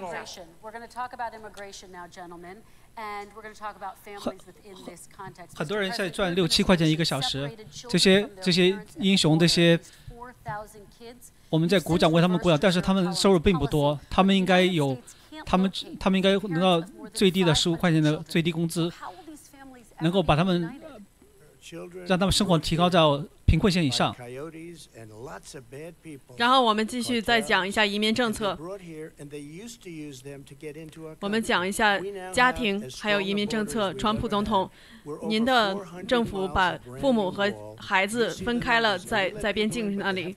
您现在已经不这样，但是美国找不到这些五五百个孩子的父母，那这些家庭怎么样重新合在一起？儿童被带到这里来。很多是人口贩子，很多不好的人，比如说卡特尔，他们带到这里来，他们用他们用这些孩子们来弄进入我们的国家。我们非常有一个非常非常强强大的边境，我们有四百长达四百英里的新墙。你看到这些的数字，他们必须来合法进入美国。那你怎么样？让我让我告诉你，把这些孩子跟他的他们建立了笼子。他们说我建笼子，其实他们有这种这种照片，有这一些报纸上有。有一个非常非常不好的笼子，他们说看看这些笼子，川普总统建立了他们，然后这是他们建立的，他们在二零一四年就就建立这些。你有一个计划，怎么样把这些家孩子我们回到他们的家园去努力，非常努力的做这些事情。但是很多孩子来的时候却没有自己的儿父母，他们通过人口集团，通过拜黑帮来没有父母。您您可以回应一下。这些五百个多个孩子，他们跟他父母一起来到美国的，他们被在边境时候被跟他们父母分离了。我们。这些不是人贩子带过来的，这些是他们的父母和他他们在一起，他们在边境的时候被强行的分开了。这是这是违反人道主义的，违反我们的价值观的。他们做了这件事情，我们改变了这个政策。您的回应呢？做了，我们改变了这个政策。我们没有把这些孩子跟父母分开。谁谁建立了笼子州？谁建立了这些笼子？这些这些孩子被从父母怀抱里面强强行的拉分开了，他们现在找不到他们五百多个孩子找不到这些他们的父母。他们现在。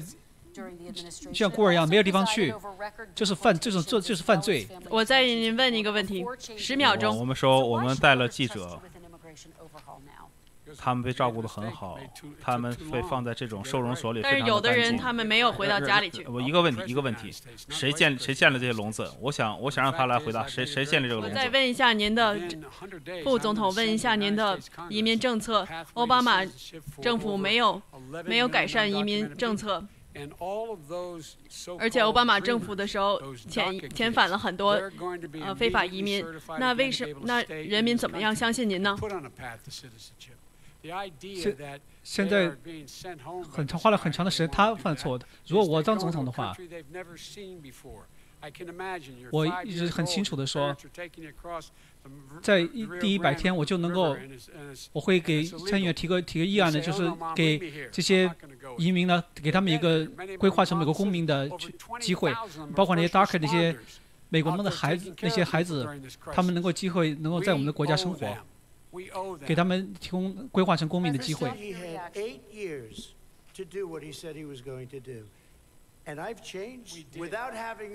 如果如果是如果是你是一个小孩子，你到一个国家，你你不认识的国家，被强行被你的跟你父母分分开的话，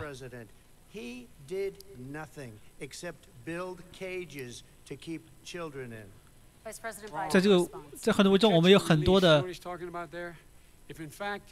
副川普总统，您的回应？他有八年的时间，他可以做他想保证的一些事情。我从没有一个特殊的。我们结束了民主党抓住就放了这个政策，然后他们做了一个很多很多不好的政策。他有八年的时间，他做一个副总统，他什么都没做，只有来建笼子，然后来把笼儿童放进去。您的回应？抓了又放这个政策，他说的这个，其实呢，有些人是他他被被抓了，我们让他给他们机会，然后把他们放了之后，他们很多人会回重新回来听证会，让他们回来。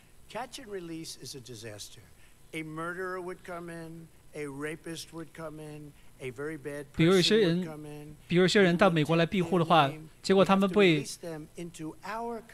到外国去等着，啊，但是这，但是美国的法律是要求这些人在。当地呢能够申请庇护的时候，他不需要回到国家去。非常重要。事实证明了，他根本就不理解移民法抓住就放的这个政策是个灾难。谋杀犯会进来，强奸犯会进来，非常不好的人会来到美国，然后我们把他们名字写下来，然后我们就要把他们放，我们要把他放到美国去。然后你说他们会回来，只有不到百分之一的人曾经再回来听证，我们必须。我们把边境巡逻队，把说是执法组织来来发住他们，然后两年三年，然后我们回来，然后这是我们给你一个一个法法庭的传票，我们到上法院，你让他们回来，他们不会回来之后，他们不会回来的。只有只有非常非常，我不想说这个最低智商最低的人才能。川普总统现在让拜登副总统回应一下，然后我们讲下一个问题。知道这个法律。副总统，您的回应。他说的，他说的是不对的。查一查，自己看看，查一查。我们不会，我们不会不会不担心他。咱们讲下一个回合吧。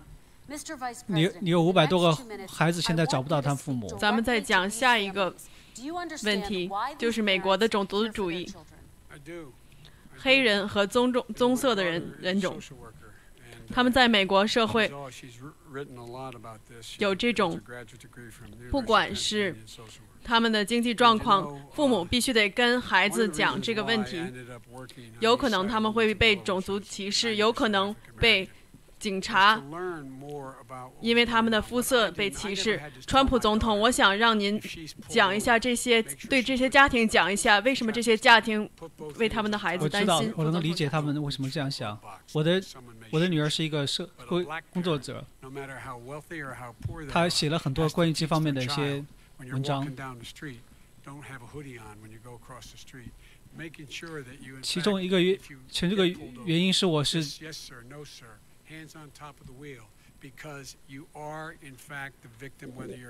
我一直想更多了解黑人社区他们的面临的问题。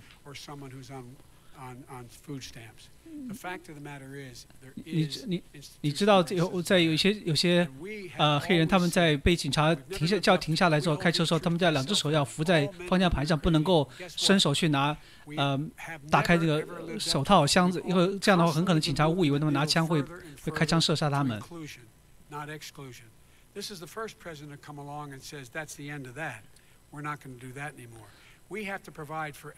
他说：“不管你是你三拿三十万的年薪，还是还是拿社会救济的，但是我们现在有个系统性的这种种族的歧视。我们一直在讲，我们一直在讲啊，人人平等。”但是从来就没有。我们，我们，这是我们我们一直在向包容的方向发展。这是，这是唯一一个川普是唯一一个总统现在在。我们是要让更多的美国人能够更加得到更好的呃教育机会、就业机会。我做了一个很清晰的计划，让让很多人、让美国人有个更好的机会。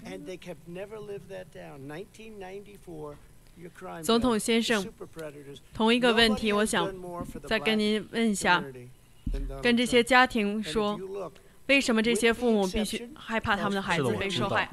再一次，他在总统，他在政府里做了四十七年，一直到一九九四年。他其实对黑人社区做了很大很大的伤害。他说他们是超级掠夺者。他说黑人是超级掠夺者。一九九四年，乌克兰的这个乌乌克兰的这这个这这这这个这个 bill，没有人像唐纳德川普一样为黑人社区做了这么多。你看一看。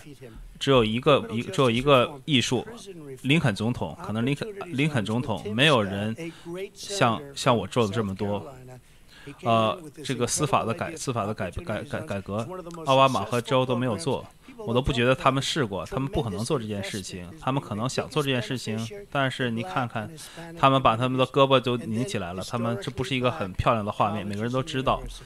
就算一个非常非常激进的人都知道，他们，他们都会都在我的这个公方式来哭，然后说哦，我们来来打败他们，就是司法公正的改革，然后监狱改革。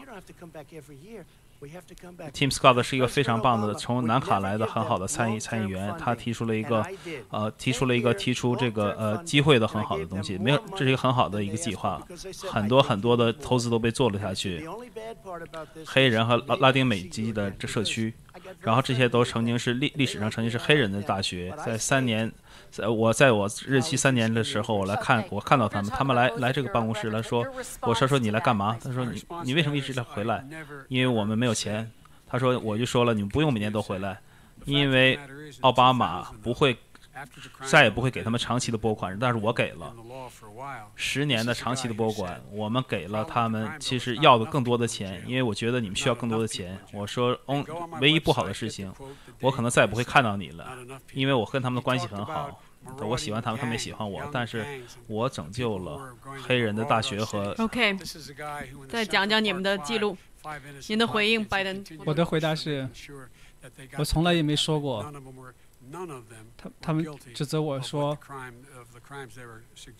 在犯罪条款在成为法律的时候，一段时间之后，是他在说，他是说这个条通过之后，监狱的人还不够多。你到网站上你可以看到他说这个话的当时的记录。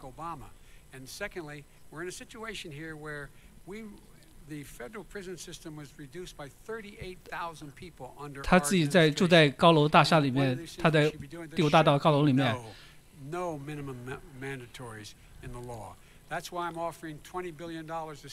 说到他豁免了二十二十个人的呃罪，在我们我们豁免了一千多人的，在我这这当副总统期间。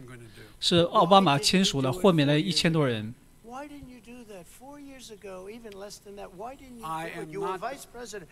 在我们的任内，呃，在我们任，我们三万多人，呃，呃，在从监狱里被放出来。我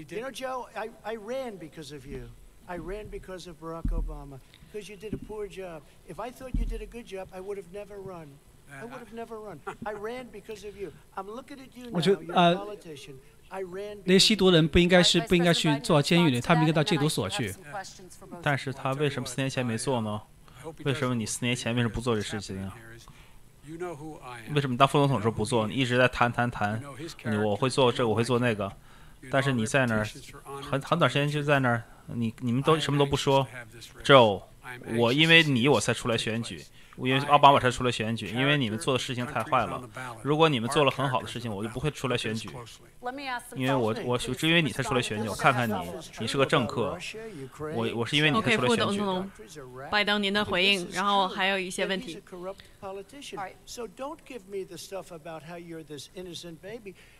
你知道我是，你大家知道我谁？你大家都知道他是什么样的人，他的人品。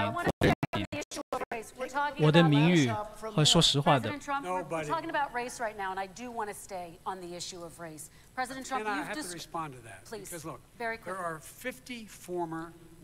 我们的我我们的人品是在这个选票上面。让我说一下，您回应一下，然后我会还有问题。如果这个俄国、乌克兰、中国其他东西、伊拉克东西都是真的话，如果是真的话，那他是一个腐败的政客。OK。但是你不要讲这个，你是无辜的，就。他们说你是一个是一个是一个川普总统，我想讲关于种族的这个问题。你看看你那个手提电脑的事情。我们在讲种族的问题。咱们继续再讲这个话题。有五十四个国家安全的嗯专家，他们他说的这件事情是说他是说的事情是从俄罗斯拿到的情假情报。有很多的专家说，他说的这些，说我这些印第安们的事情是假的。你说这个手提电脑是也是俄国俄国俄国骗局吗？这这是你处理的方式吗？这是是，这是个手提电脑，是是是俄国俄国。先生们，我想讲一下种族歧视的问题。开玩笑。川普总统，我们您以前讲过。黑人命贵的这个问题是一个呃仇恨的标记。很多您的支持者是支持白人权利的。您觉得不允许第一修正案的应该被炒鱿鱼？您讲的这些话，第一次我来听过这个黑黑人命贵的这个运动呢，他们在喊，他们说这个猪和毯子，说说说说警察说是猪猪猪，就是披着毯子的猪，让他他们像像先先熏肉一样炸掉。然后这这太太太过分了，他们是在大街上游行，这是我对黑名贵运动的第一个感受，我觉得这是不好的事情。那就我和所有的人的关系的话，我觉得我和所有的人关系都不错。我不，我是最不，我是最不最不有种族主义的人。你怎么样答应这个美国美国人民的担心呢？我我做了这个司法系统的改革，然后这个机机会，然后让黑人的大学重生。我不知道该说什么了。他们可以说任何的事情，他们可以说任何的事情，让只能感觉让我感到悲伤。我是最不种族主义的人，在这个屋子里我看不到这些观众们。我不，我不不管是谁，是在观众里面。我是最不，最不是种族主义的人。OK，副总统拜登，我想问您一下，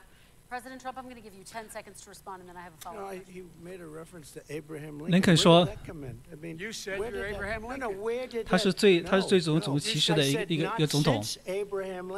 Has anybody done what I've done for the black community? And I'm starting to say I'm. 他说俄罗斯俄罗斯人，呃，说说墨西哥人是强奸犯。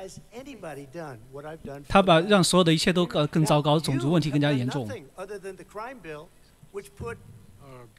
，that tens of thousands of black men mostly in jail。总统川普，您回十秒钟回应一下。他他谈到亚伯哈默林肯，你说这是什么意思？你这是什么意思？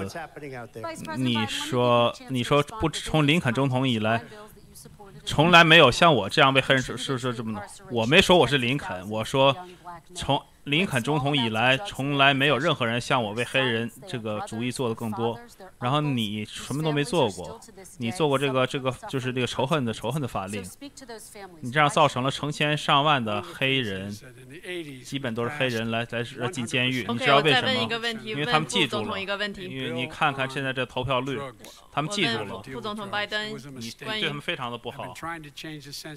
副总统拜登我让您回应这一下这个问题。您八十年代九十年代的那些嗯很多年轻的黑人都被啊放进监狱了因为他们的嗯做了关于毒品的问题。他们很多家庭很多人他们的家人都都在嗯难受为什么他应该给你选票？在八十年代我们当时通过这个百所有百分之百的那些参议员都通过在反反反贩毒法案。我一直想把这样改变过来特别是那些吸可卡因的那些人。我我我不让不应该让所有的人都到都到监狱里去。如果他吸毒的话 you were vice president of the u.s along with obama as your president your leader for eight years why didn't you get it done you had eight years to get it done because you're all 而是到戒毒所。这些人不应该去法院，不应该去监狱。We no action. We got 38,000 prisoners left from the. You got nothing done. 38,000 prisoners were released from federal prison.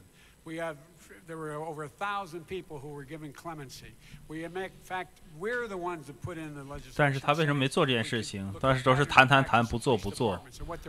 他为什么不做这件事情呢？就是我要做这个事情我做总统的时候你是副总统的时候你在奥巴马在一块儿那你的你的领导人有八年的时间你为什么不做这件事情你有八年时间做这件事情现在说我会把这件事情做了。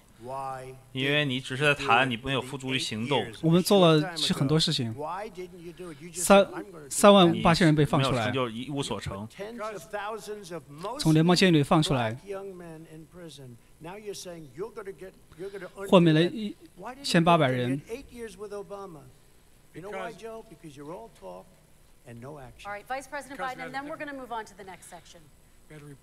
我们开始这个这个过程开始让但是我们败选了。但是这次我要重新把这个席位总统的位置夺回来。刚才说了继续我要做的事情。你为什么不做？你为什么在八年任期的时候不做？你为你为什么不做呢？我说做这个做这个做那个。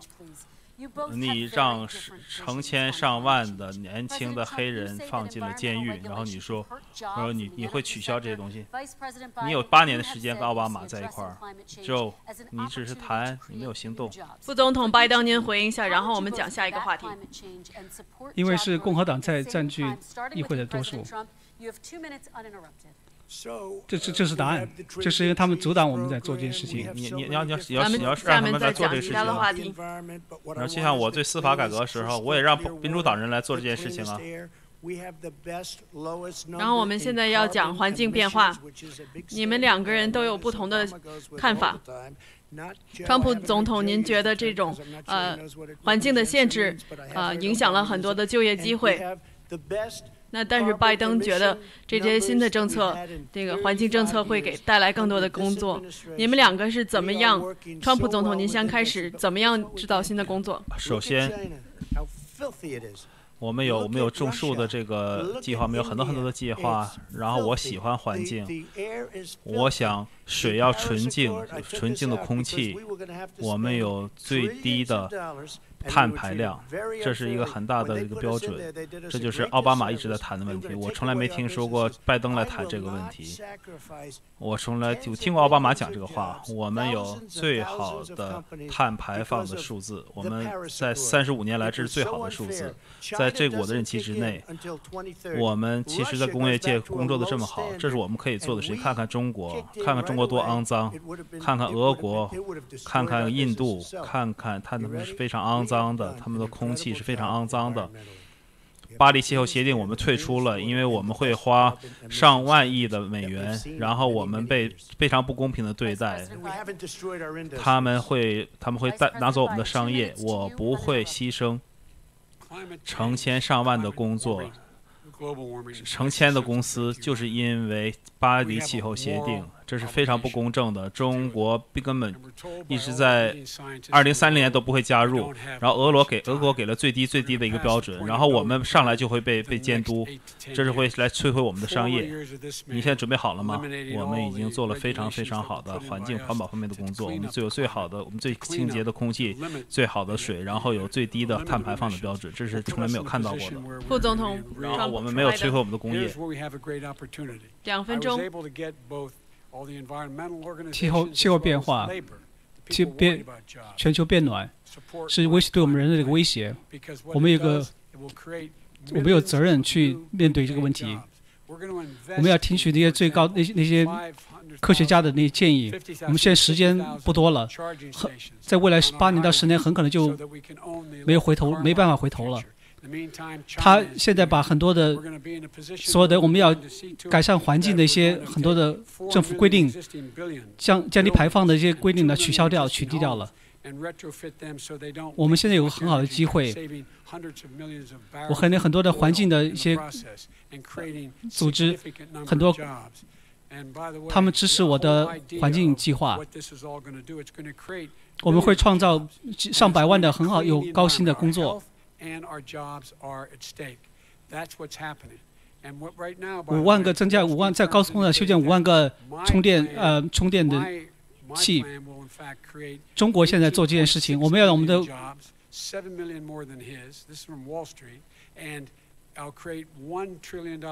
我们要更多的房子和和建筑呢，让他们更加更加环保、更加绿化。这些能创造更多很多很多的机会，创造上百万的机会，让我们的环境更加的好。我们的这些华尔街的公司都都认为我认为我的我的计划能够增加一千八百万的工作机会。我我能增加，我能增加一万一万亿，增更多一万亿的经济方面能增加一万亿的收入。是是，他们强是非常强壮。每每次六千六千五百美元都会被从他的计划里，从每家庭被抽走。这是一个他的计划是个经济灾难。你看看他的计划，你你让我讲，你说是谁？是 AOC，是 AOC，这是一个激进的女议员，他们对气候一无所知。他对气候一无所知，他们都是这个正在跳火圈，AOC 加上其他的人。一个真正的计划来会花上花上千万亿的美元，然后一百年之后呢，我们都不会产生那么多的钱。他来谈这个这个建筑物，他们会拆拆毁拆毁这些建筑，因为他们会，他们和他们需要不同不同样的这种窗户。这是一个最疯狂的计划，然后从来没有人看到过这么疯狂的计划。这不是一个被聪明人做出来的。是非常诚实的说，他们想花一一千万亿美元，这是他们真实的数字，一千万亿美元。他们想把拆建筑物拆掉，然后建新的建筑物，有非常非常小的窗户。还有很多很多其他的问题。我让副总统回应一下。他是疯狂。我们没有时快没有时间了，还有很多问题要问。最后我们的副总统。我我都不知道从他他从哪儿来，他这这数字从哪儿来的？一百万亿。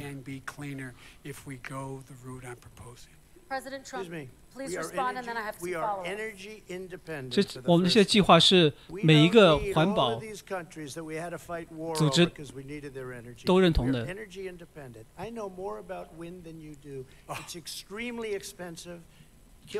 现在美国是发展最快的行业，是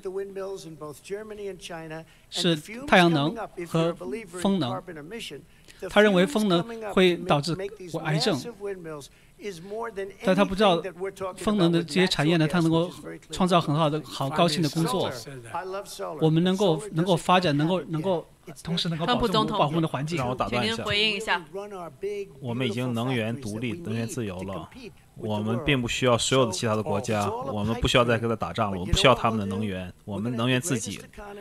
我比你懂得风能更多，这是非常非常昂贵的东西，然后会杀掉所有的鸟，然后其实是时时有时无，然后你必须要在中国和德国建造这些风车，然后这个。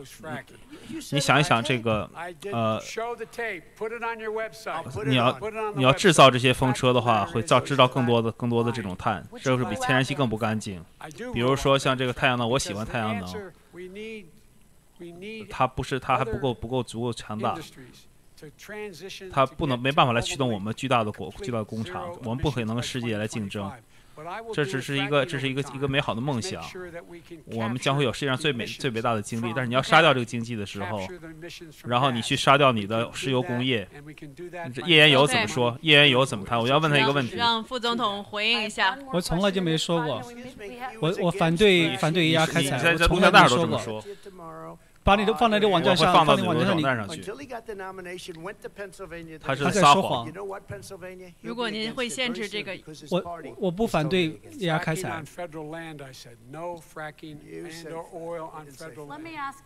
我们需要这些行业能够有一个有个转化的过程，一个时间到二零二五年能够。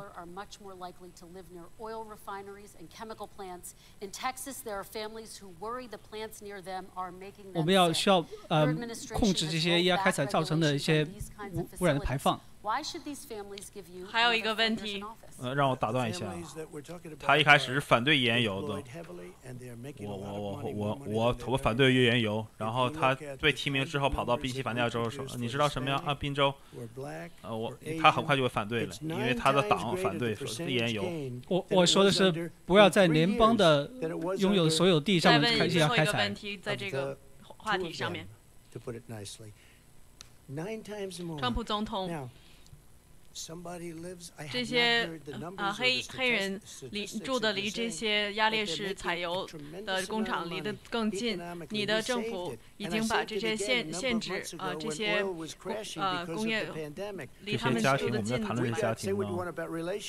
他们其实挣了很多的钱，他们挣了更多的钱。你看一看他们的这个些数字，我们提供给拉丁裔和黑黑人和亚裔的人，然后他们其实比。他们的百分率九倍都大，在三年的话，他们比他们八年的成效都大，在他们的任期之内。然后呢我们这样这样比较好的说话，有我们我们有九倍更多。有人，我没有听出你的统计数字。但是他们已经挣了很多很多的钱，在经济方面，我们救我们拯救了他。在几个几个月之前，油价就要暴跌，当这个瘟疫的时候，我们拯救了油价。我们有，我们跟沙特、墨西哥和俄国都可以都进行了，他们都进行了减产，然后我们救我们救助我们拯救了我们的石油工业。副总统拜登，您的回应，然后我们下面再有最后一个问题。我的回答是。很多人是在骑在墙头的。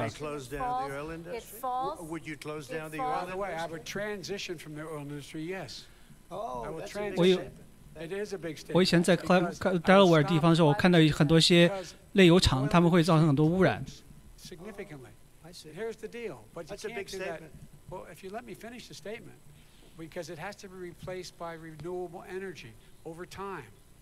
在我的州，很多的很多人因为得癌症是因为污染，是因为炼油厂的造成的污染导造成的。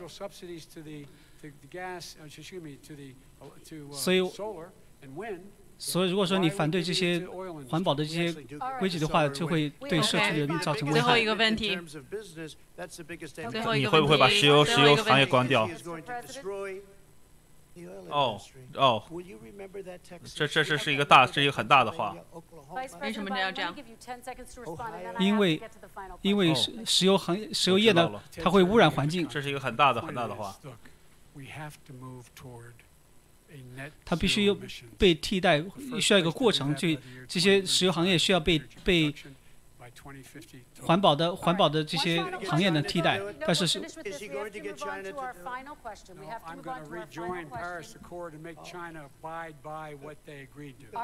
为什么我们给石油行业继续给他们一个贴呢？这是关于商业最大的最大的话。OK，我还有他在讲的是，他将会摧毁，他是有个石油产业。你会记不记得德州？你记不记得非洲奥克拉荷马？副总统拜登还有十秒钟，您可以回应的时间。他把这些这些话题都是挑出来讲的。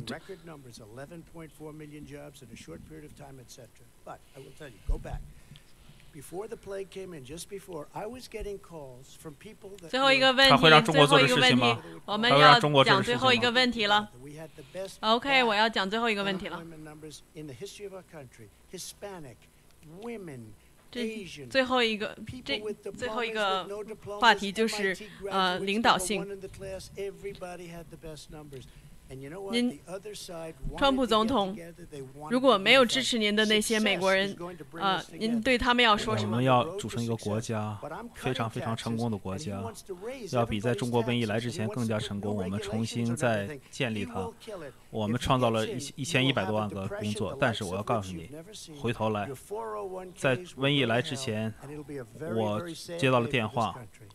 这不是那些会给我打电话的人，他们想团结起来。我们有最好的黑，我们黑人失业率在我们的历史上，拉丁美洲妇女、亚裔，人们有没有没有学有没有学文凭？啊，第一名 MIT 的毕业生，你知道什么呀？其他的一边也想在一起，想团结起来。成功将把我们团结在一起。我们一直在走在成功的路上。我在减税，他想来征税，在征每个人的税。他想让我们来出台很多很多新的约定，他会摧毁经济。如果他进来的话，你会有一个经济衰退，你的四零一开退休计划会就到进到地狱里，然后这个国家悲惨的一天。副总统拜登同一个问题。如果你当了总统，你要跟美国人怎么样说？我会对那些没有投票给我的人说：“我是总统，我是我代表，我代表所有的美国人，不管你是投票支持我还是反对我，我会我代表你的，我会尊重科学。我们有很有很多的机会。”让是让让美国更加好。我们会面对种族种族的呃种族问题带给我们的挑战。我们要很好的环境，创造更多的就业机会，这是我们要做的事情。就像我刚开始一开始说的一样，我们这个国家的特征就是尊重。确保每个人都有共同、平等的机会，但是这至少这些东西你在过去四年都没得到。谢谢你们两个人，谢谢你们一个半小时的辩论，非常好，非常好。川普副前副总统拜登，还有谢谢拜登大学，还有谢谢 Belmont 大学，让我们今天利用这个大厅。大家不要忘了十月三日去投票，谢谢大家。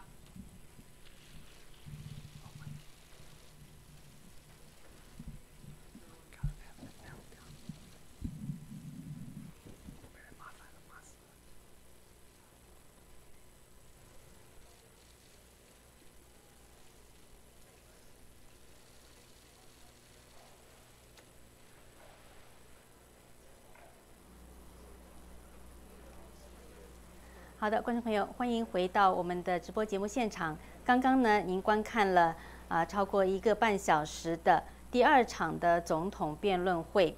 那么接下来呢，我们把我们的这个嗯嘉宾团队啊邀请回来，请他们来点评分析。看了刚才的这个辩论会之后，他们各有什么样的感想？好，首先啊，我想请每一位嘉宾啊都很简短的来给一个评分。您觉得今天晚上的辩论上，川普得了多少分？拜登怎么样？然后主持人，这位主持人，你给他打多少分？好，呃，张天亮博士。呃，我觉得川普呢可以打八十分吧。呃，拜登的话呢，因为他一味的否认。如果你要是只是看他的这个呃，就是回答的问题的话，那个态度的话是可以打一个不错的分数。但是呢，他的内容因为都是在撒谎，所以就很难给他打一个就是 就是这个完整的分。如果要是说 overall 来说的话，我觉得拜登的回答是不及格，但是不是他的他的这个呃 manner，就是不是他的这个举止行为方式，而是他这个撒谎。呃，主持人的话明显的偏向川普，呃不是偏向这个拜登，但是呢，就是相对来说的话，他的那种方式是相当的。微妙，就是所以一般人不注意的话，可能会看不出来。这个希望我一会儿有时间可以展开来谈一谈。川普今天晚上有一个非常大的失误，就是他没有他没有提出的一些问题。呃，咱们一会儿再说吧。好的，好，那陈破空先生，您给三个人啊，到呃打多少分？陈破空先生，可能您是不是把麦克风 mute 掉了？要打开一下。现在能听见吗？现在可以听到，请讲，先生。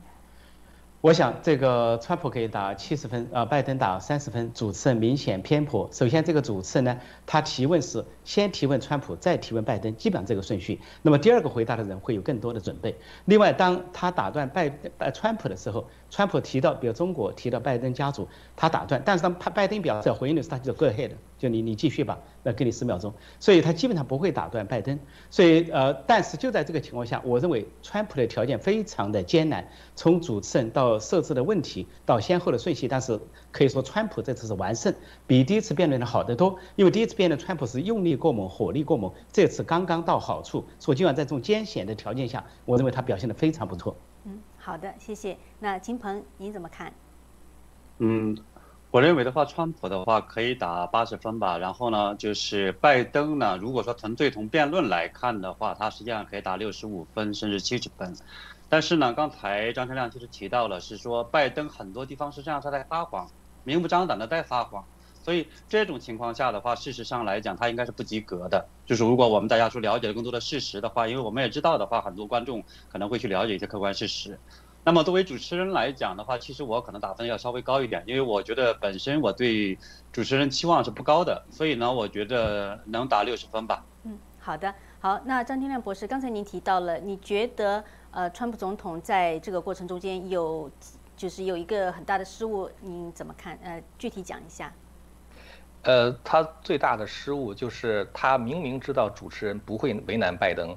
所以，当一些这个非常严肃的、严严重的这个指控和问题的时候的话，他不应该等待主持人去问，他也不应该就是说只是陈述这个事实，他应该反问拜登。比如说哈，当他问拜登说说。呃，Who built the cage 是吧？就到底是谁把那个那些笼子建起来，然后把那些孩子和家长分开的？这个时候的话呢，由于他问的太晚，所以主持人就打断他说：“说我们开始要讨讨论下一个问题了。”就等于是给拜登解围了。而当时他当他问出这样的问题的时候，拜登其实是非常尴尬的。所以我觉得哈，比如说，我觉得他最大的失误是什么呢？就是没有提到那个硬盘的内容。他当然提到了 email 哈，但是我觉得拜登一味否认，他说这是。从这个 Russia 来的，从这个俄罗斯来的，就专门为了打击他的。川普应该一上来就问拜登一个问题：你不要管硬盘是哪来的，我想问你的是硬盘里面的东西到底是真的还是假的。然后的话，如果不管你说什么，这个硬盘内容的话，我们一定会全部公布出来，让大家看一看，包括你儿子性侵幼女的那个事情到底是真的还是假的。我觉得当这些问题抛出来的时候，他应该一上来就把这些问题抛出来。当他抛出这些问题的时候，拜登其实是躲无可躲。他等到，可是川普的话，他就是随着主持人这个议程在跑。当主持人问他一些什么完完全无关的 COVID-19 就这么一件事情，主持人花了二十六分钟的时间在 COVID-19 上，其实是完全没有必要，他就是为了让川普难看。川普完全可以脱先，就是我们下围棋的话就是脱先嘛。你跟我在这块儿这个争斗的话，我不跟你在这争斗，我去打你另外一个地方。那个时候川普就应该直接提出这个问题，拜登你你说一说那个硬盘到底是怎么回事儿。结果他最后只有一个机会说那个那个那个 hard drive from the hell。完了之后的话，而且那个时候他已经基本上被 mute 掉了，所以就这个事情就没有提出来。所以我觉得这是川普今天最大最大的一个失误，是应该由他来掌握主动来拷问拜登，而不是等待主持人，也不是他自己去 make 一个 statement。嗯，那呃陈伯空先生，您觉得这个刚才提到，呃，川普是在一个非常艰难的情况下，您觉得所以他的表现还是不错。首先，您觉得这个艰难的情况，您怎么来描述？有三点，就是川普的亮点，他们不视为问题。比如经济成绩是川普的亮点。呃，今天川普其实忘了提到，这个大呃这个不仅是工作在恢复，恢复了一半以上，而且就在最近发布的一个就业报告中是一个最好的。说现在失业率啊，就是失业的人数是八十万以下，零失业救济是一个非常好的成绩。恰好是在辩论前所发生的，他没有提到。呃，所以这个经济议题被被回避掉，它亮点就是经济、就业、股市啊，在这个问题没提到。第二个就是这个。呃，我说了，主持人设了存线。刚才张呃张教授也讲了，他用了半小时，将近半小时来谈大瘟疫，这就浪费了很多的时间。然后呃呃再再一个就说是拜登几乎是喊口号，拜登没有具体东西，几乎是喊口号。那么川普有做的有一些遗漏的地方，但是有些做的非常好的地方，就他每次都是及时的问到这个拜登。我认为拜登今天暴露了一个最大的漏洞，就是关于跟中国的关系。他只说他没有拿过一分钱，喊口号说了，但是没有说他的儿子拿了钱没有。他的弟弟拿了钱没有？他家里人拿了没钱没有？他解释不清。然后在俄罗斯、在乌克兰、在罗马尼亚、在其他国家拿了钱没有？他没有说清楚。我认为，如果媒体穷追猛打的话，说拜登并没有解释他家族的问题，尤其没有解释他儿子的问题，因为他思考了这么三四天不去竞选，以为他思考出一个答案来，以为能够提高一个完圆满的答案，解决美国选民的疑问。但是这个疑问仍然悬在那里，成了一个达摩克里斯剑，有可能十月惊奇，这就是一个最大的惊奇。拜登家族的丑闻会继续发酵，而使他可能功亏一篑。嗯，好，那秦峰先生，刚才你提到就是拜登他的这个表现，你觉得从他的表现上，你还可以给他稍微高一点的分，但是从他回答的内容上来说，你又觉得他的分数很低，能不能就是具体举个例子说一下？呃，对，就是因为他很很多地方的话，实际上是直接在撒谎，因为呃，他说的话呢是川普呃，就是。要关闭学校，然后的话如何如何的，这个本身在这个防治疫情的时候，他的一个大谎，啊，就说他是讲现在，那么而事实上来讲的话，我们知道川普现在是在开始的时候有段时间关闭，现在是要开放，而作为拜登来讲的话，他事实上就是前段时间在这个 WHO 还在讲说这个。不能就是关闭整个国家来讲是一个错误的一个不好的一个政策。那之前的时候，拜登还在讲说他如果当选，他第一件事情要把这个国家再给关闭掉，如果是防止疫情。那他实际上也就是说他实际上在撒谎。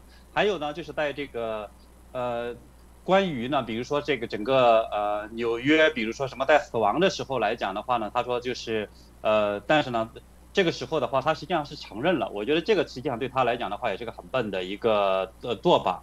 那么呢，就是在谈到说是从哪个地方拿钱的时候，我觉得事实上来讲呢，就是呃，为什么我今天我说给这个主持人打一个比较好的分，因为他实际上是很好的问到了这些问题。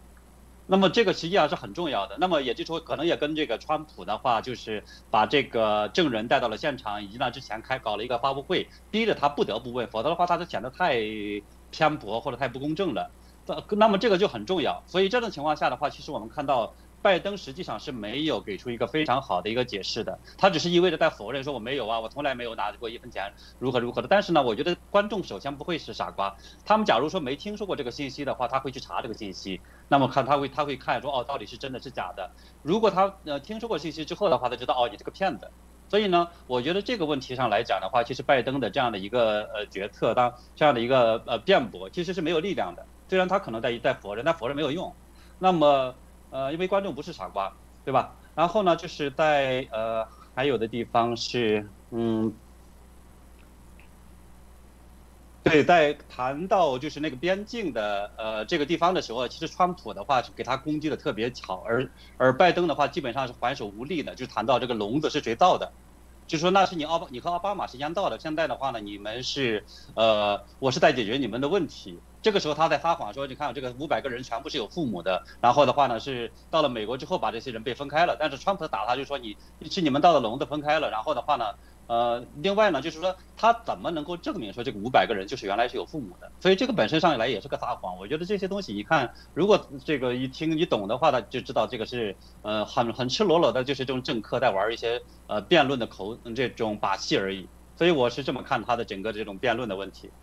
嗯，好的，谢谢。那张天亮博士对于川普总统的表现啊，除了您刚才指出，就是嗯，你觉得他有一个这样一个大的失误的地方，对于川普总统其他的表现，您觉得嗯，你怎么看呢？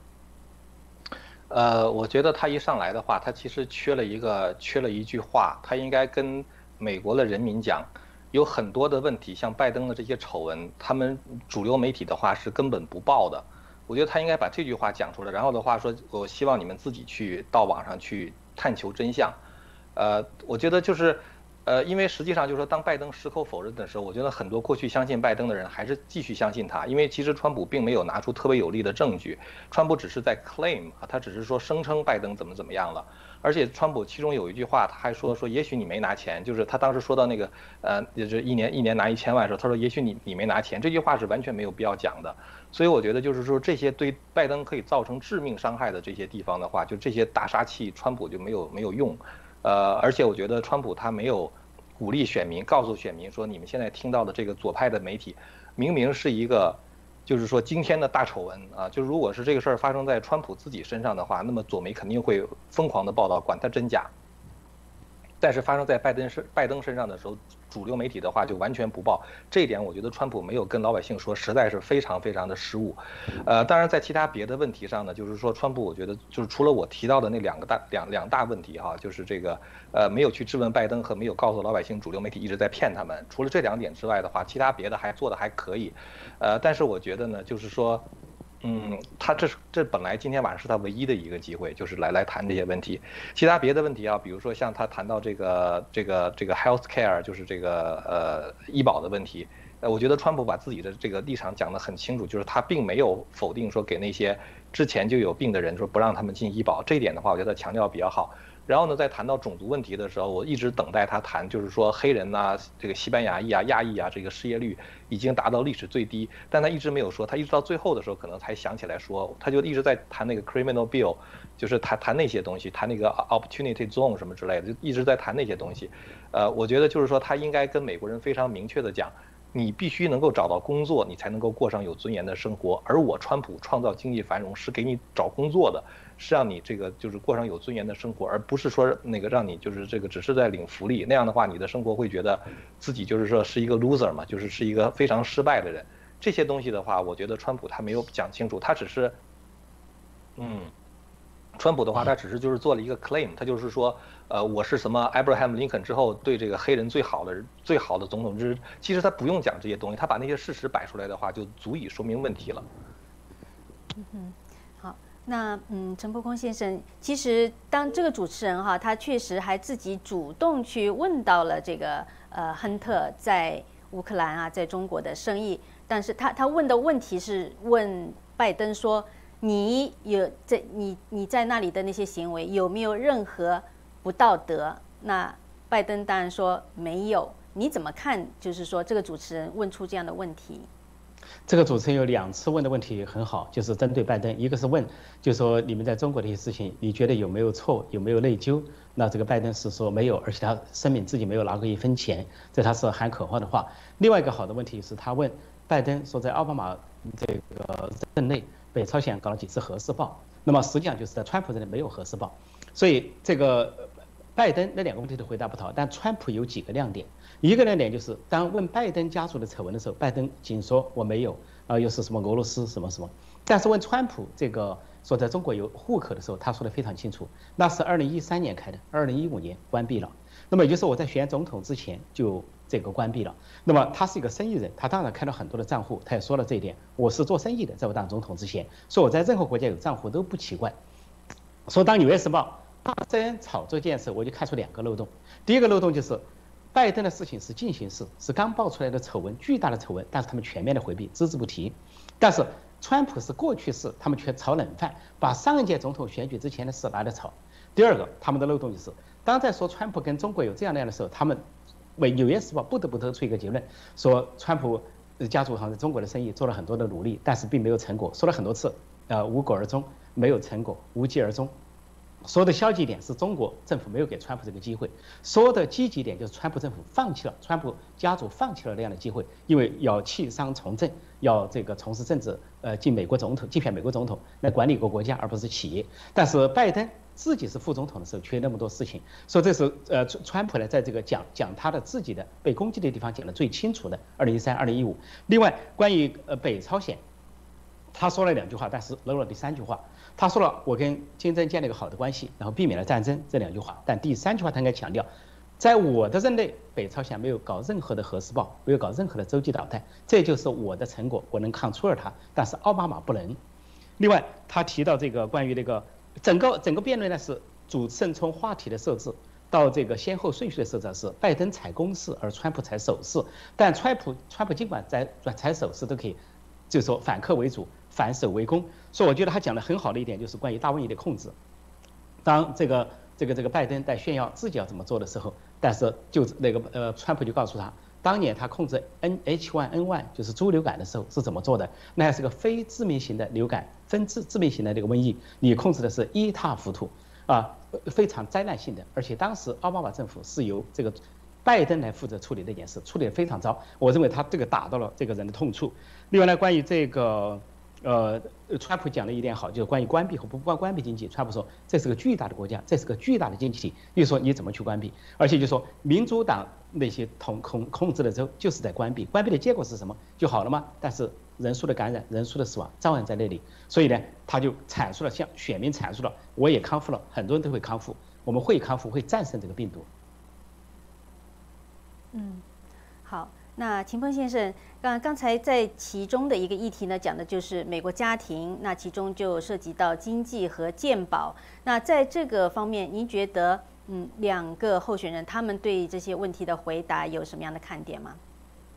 嗯，在健保的这样的一个方面的话，事实上就是我觉得川普是漏了说了一点。事实上，因为我了解到很多呃美国人的话，他们嫌原来的这个强制健保是花了他们很多钱。而且呢，它是不可持续的，对于整个的国家负担将来会崩溃掉的。所以因此的话，后来实际上是川普是取消了，但是呢，拜登他主要攻击他的是说这样的一来，他的这样一个波动会影响到一部分人的健保。所以呢，就是川川普并没有指出来说这种呃可能破产或者是很多人强呃强迫花了很多多钱强迫这种医保。所以这个我觉得实际上是一个不足的东西。但是呢，就是川普事实上又。呃，回答的好的地方是什么呢？他对于呃鉴宝的问题的话，他在讲了说他如何的这个整个呃去安排不同的人，然后的话如何降低呃这样的一个费用，然后的话呢是如何做。但是呢，这个地方其实刚谈到说呃拜登的一个很很不好的地方，他把事实上他把这个。呃，川普原来提出来要把这样的一些呃医保公司不同的这些进行比较，然后呢去竞价，最后呢降低整体的费用。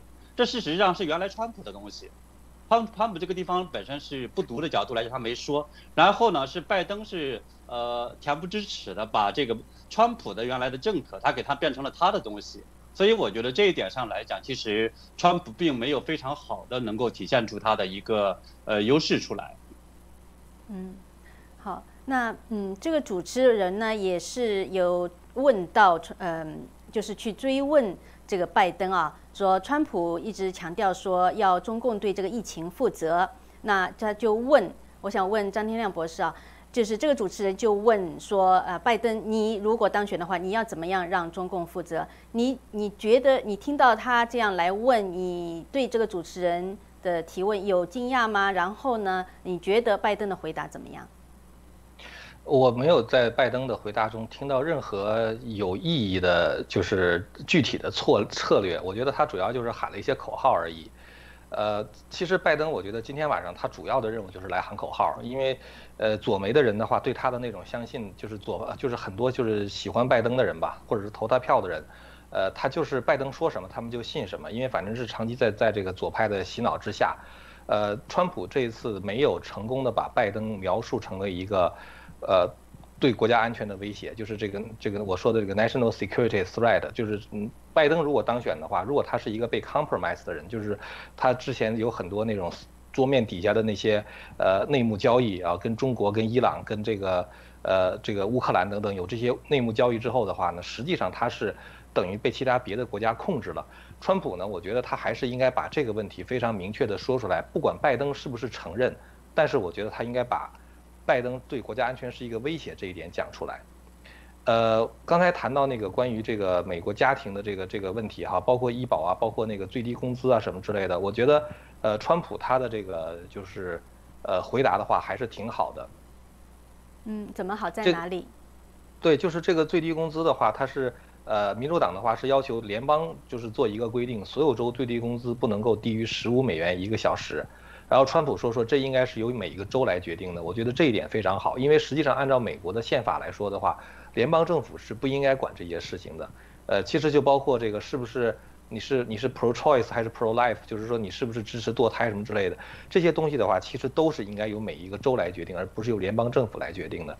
而且呢，就是说拜登他说说这个。呃，只只有这个十五块钱一个小时才能够把这个人就是呃就是就是 out of poverty 嘛，就是说你当必须得每个小时挣十五块钱，这样的话你才不会生活在贫困线以下。但关键的问题是，当你强制规定这样一个高的工资的时候，实际上会让美国丧失很多。工作机会就是很多餐馆人他雇他雇不起十五块钱一个小时怎么办？他只能雇半职啊。比如说你本来应该干八个小时，最后的话你就干四个小时，最后这个人的话得到的还是那么多钱，但是这个餐馆或者什么这个企业的话却经营不下去了。川普没有把这个问题说清楚，呃，我觉得这其实是呃，川普也可能提到这一点，就是说这种最低工资的话，实际上是应该交给市场来决定，而不是交给政府来决定的。好那呃，陈伯坤先生，在这个嗯气候变迁啊，其实这个是很多我看到一些留言，我们的观众朋友也在那里说，他们为什么老喜欢谈谈论这个话题？那在今天的这个两位候选人对这个话题的辩论方面啊，你觉得呃这个方面有什么看点？关于这个气候协定啊，巴黎气候协定和气候变迁，我平时老担心啊，美国的政治家，不管是共和党、民主党都没有说清楚。我觉得在我的节目中，我把它说得很清楚。但今晚上我听到川普的描述接近于我的说法，那么他就讲到这个气候协定对美国很不公平，因为像中国、印度、墨西哥这些国家，它可以继续的增排，尤其中国可以继续增排到二零三零年。这是我反复强调的，而美国不仅现在要马上减排，不能够增排，那么不仅要减排，而且要出钱去帮助那些国家去减排，帮助中国。就美国要掏钱出来去帮助中国，呃呃呃，到二零三年之后减排。而美国呢，不仅要掏钱，还不能发展制造业。所以我平时反复的讲，光一个巴黎气候协定就可以导致中国崛起，美国衰落，呃，共产中国崛起，民主美国衰落。那么。这个这个拜登说，他进入如果他当选，他回到办公室，第二天他就要做两件事情。第一第一件事回到巴黎气候协定，第二件事回到世界卫生组织。且不说世界卫生组织已经被中国所颠覆，那个钱都是呃呃打水漂。就说巴黎气候协定这一个就是美国就是一个呃奥巴马签的一个叫做什么呢？大呃一个大傻帽的一个是呃一一一个我不知道中国呃有个有个词语怎么讲。就说是很傻的一个协议啊，冒大傻气的一个协议。美国出钱补贴中国，而中国继续的减排。所以在这样情况下，川普说的很清楚：我们把钱集中起来，我们发展我们自己的能源，我们在控制我们的水、我们的空气，然后同时在发展制造业。而且其中他有一点打中了这个呃拜登的盲点。当拜登在说到自己要怎么清洁、要怎么怎么样控制的时候，川普说了一点：说你记住，我们是个能源自主的国家，我们能源是自自自力更生的一个国家。因为美国这个能源跟过去已经不一样了。美国以前是最大的石油进口国，现在根本不需要石油进口。美国现在是最大的石油出口国之一。因为美国现在依靠的是一个页岩气，是一个新的一个这个气。中共挖了很多年都没挖出来，中共现在成了中国成了最大的石油进口国，所污染非常严重。而美国根本不需要进口石油，而且还用不着石油，用的是页岩气，本来就是相对清洁的一种能源，而且成本更低，效率更高。所以美国一直在创新科技中。大幅度的发展，它的这个质的发展，这种经济上的质、经济上的性能、创新的发展是领先于世界的。只要沿着川普这条路线的话，那就可以在未来的时间内可以期盼是美国重新崛起，共产中国重新衰落。如果拜登再次回来，我在这个节目开始前我就说了一句话没说完，我说拜登再把他那个大政府小社会社会主义，不管他叫北欧的社会主义还是什么社会主义弄起来的话，就是美国衰落。中国崛起，为什么？因为美国被负担所压垮，还要给别的国家挣钱。他今天说了一句话：百分之二十五的钱拨出来去所谓增援盟国，把盟国怎么加强就可以对付中共，完全是扯谈。今天拜登、川普有一个小小的失误，在提到对付俄罗斯的时候，他非常强，他我对付俄罗斯非常强，我坚持制裁我怎么？但是他要提到一件事情：叙利亚，当年的叙利亚，奥巴马说画一条红线，如果叙利亚对这个平民使用化学武器，那么就越过了红线，我要采取行动。结果，叙利亚军、叙利亚阿萨德政府用化学武器坑坑杀了平民的时候，奥巴马没有采取行动，只是谴责。奥巴马担心俄罗斯会反击，但是川普不同，川普看到奥叙利亚越过了这个政，越过了这个红线，用化学武器攻击平民。就在他宴请习近平的当天晚上，海湖公园那一天，当天晚上下令就出去，呃，一个 break time，一个休息一个时间，就下令攻击五十九枚导弹打击叙利亚，说到做到。而且俄罗斯没脾气，根本不敢反应，假装说没打中。还赵希尧什么被拦截了？叙利亚假装说没有多少损害，其实他的化工厂、他的那个生化武器工厂都被摧毁。而习近平就坐在那里不知所措，不知如何反应好，只好反应过说：“哦，既然是妇女儿童，那好像是应该。”只有回到中国，他才反应过来，他应该表示反对。说川普就是要听其言观其行，他是一个行动的总统，他应该把这件事提出来。遗憾没有提出来。但当事者比旁观者清，我们旁观者比他更清楚。如果我站在那里辩论，也不见得就能什么事情都想得起来。好的，那对刚才谈到了这个，嗯，川普总统，他其实我注意到他就是有几次讲到，就是反问拜登说，这你说了那么多事情，你说四年，但是你四年前、八年前你在位的时候为什么不做？四十七年你当政客的时候为什么不做？然后他说我参选就是因为你这样的政客啊，是只说不做。那嗯，从这样的呃一个言论里面，我想请问秦鹏先生，您觉得呃从呃，就是作为观众来说啊，他他们能从这里呃得到什么样的信息呢？对这个，我觉得实际上是川普呃团队非常聪明的一个做法。他一直在实际上做一个非常鲜明的对比，四十七个月和四十七年的这样的一个政绩的对比。而今天的时候，我们也看到，实际上川普对这样的一个话题也在几次非常成功的攻击了是拜登。比如说，他讲讲到那个打卡这样的一个获得公民机会的时候，川普就直接回应说，还有八年的时间，然后他可以做这个事情，但他最后只会建笼子，就是他对笼子这个事情本身也是一直在围绕着这个川普在打。所以我觉得在移民问题上来讲，应该川普这个是完胜。在种族问题上，因为过去实际上这个是被呃民主党被被拜登团队所攻击的一点，今天的话呢，就是我们看到川普也是完胜。比如说来讲的话，他就是潘普呢，直接攻击他了一个，其中的就是当年的拜登他们所通过的一个法案，就是把几千万的黑人因为轻罪，因为这样的一些呃给他呃关进了监狱，而拜登呢，就是那时候他就呃回应这个的时候，他就说啊，我这个确实是个呃错误，然后呢呃现在我一直想改变，然后呃共和党人是反对，然后的话呢说他为什么不做？那么拜拜登直接就是川普直接攻击他说，那你为什么那八年时间你没有做？他说我们开启了这个过程，但是呢没有最后赢得。然后那么他就当时又讲说这个共和党为呃控制国国会啊。那么呃川普也问他说，那你控制国会为什么不像我我说服那个其他国会的其他人一样通过这个呃那个其他的这种经经济法案呢？这些法案一样呢？那么这个我觉得整个整体来讲的话，这个在这一点上种族问题上，我觉得今天实际上川普做的很好，而且他在最后的时候，实际上在这个利用。呃，领导力谈话的时候，就是假如他当选，他呢是如何去应对这个问题的时候呢？他就在讲说，我我看我当时假如当选的话，我就很多人会打给我打电话呀，然后他讲的非常非常那种呃通俗和实际，也确确实实很多人的话，他交了很多朋友，给亚裔呃非裔还有这个西班牙裔带来了这种就业，使他们增加了收入等等。这个我觉得其实也是一个很好的一个回答，就相当于成功的去围绕绕回到了种族问题上。所以我觉得这几个问题也是非常漂亮的。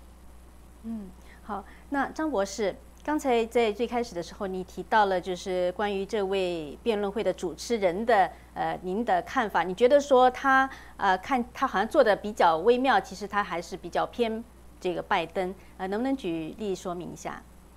哦，就是那个川普在问拜登说这个 Who built the cage？Who built the cage？他问了两次，然后主持人就给他就是就是谁当时是谁盖的那个笼子，就是把这个儿童和他们的父母隔绝开的。然后他问了两次之后的话，拜登不回答，主持人马上就说我要问下一个问题，或者我们讨论下一个问题。呃，总而言之，我觉得就是说，川普在这个具体回答问题上哈，我当然是说了一些川普的不足，但是相对于拜登来讲的话，川普有一一些地方还做的还是确实是不错的。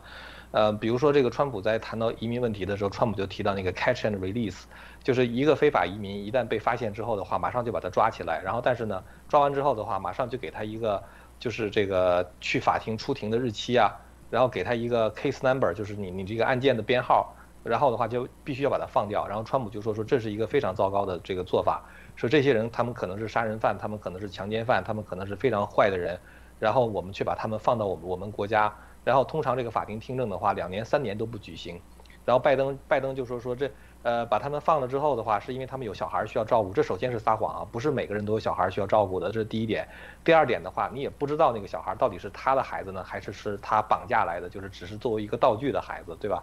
第三点的话，就是说，当你把他放掉之后的话，他根本就不回来。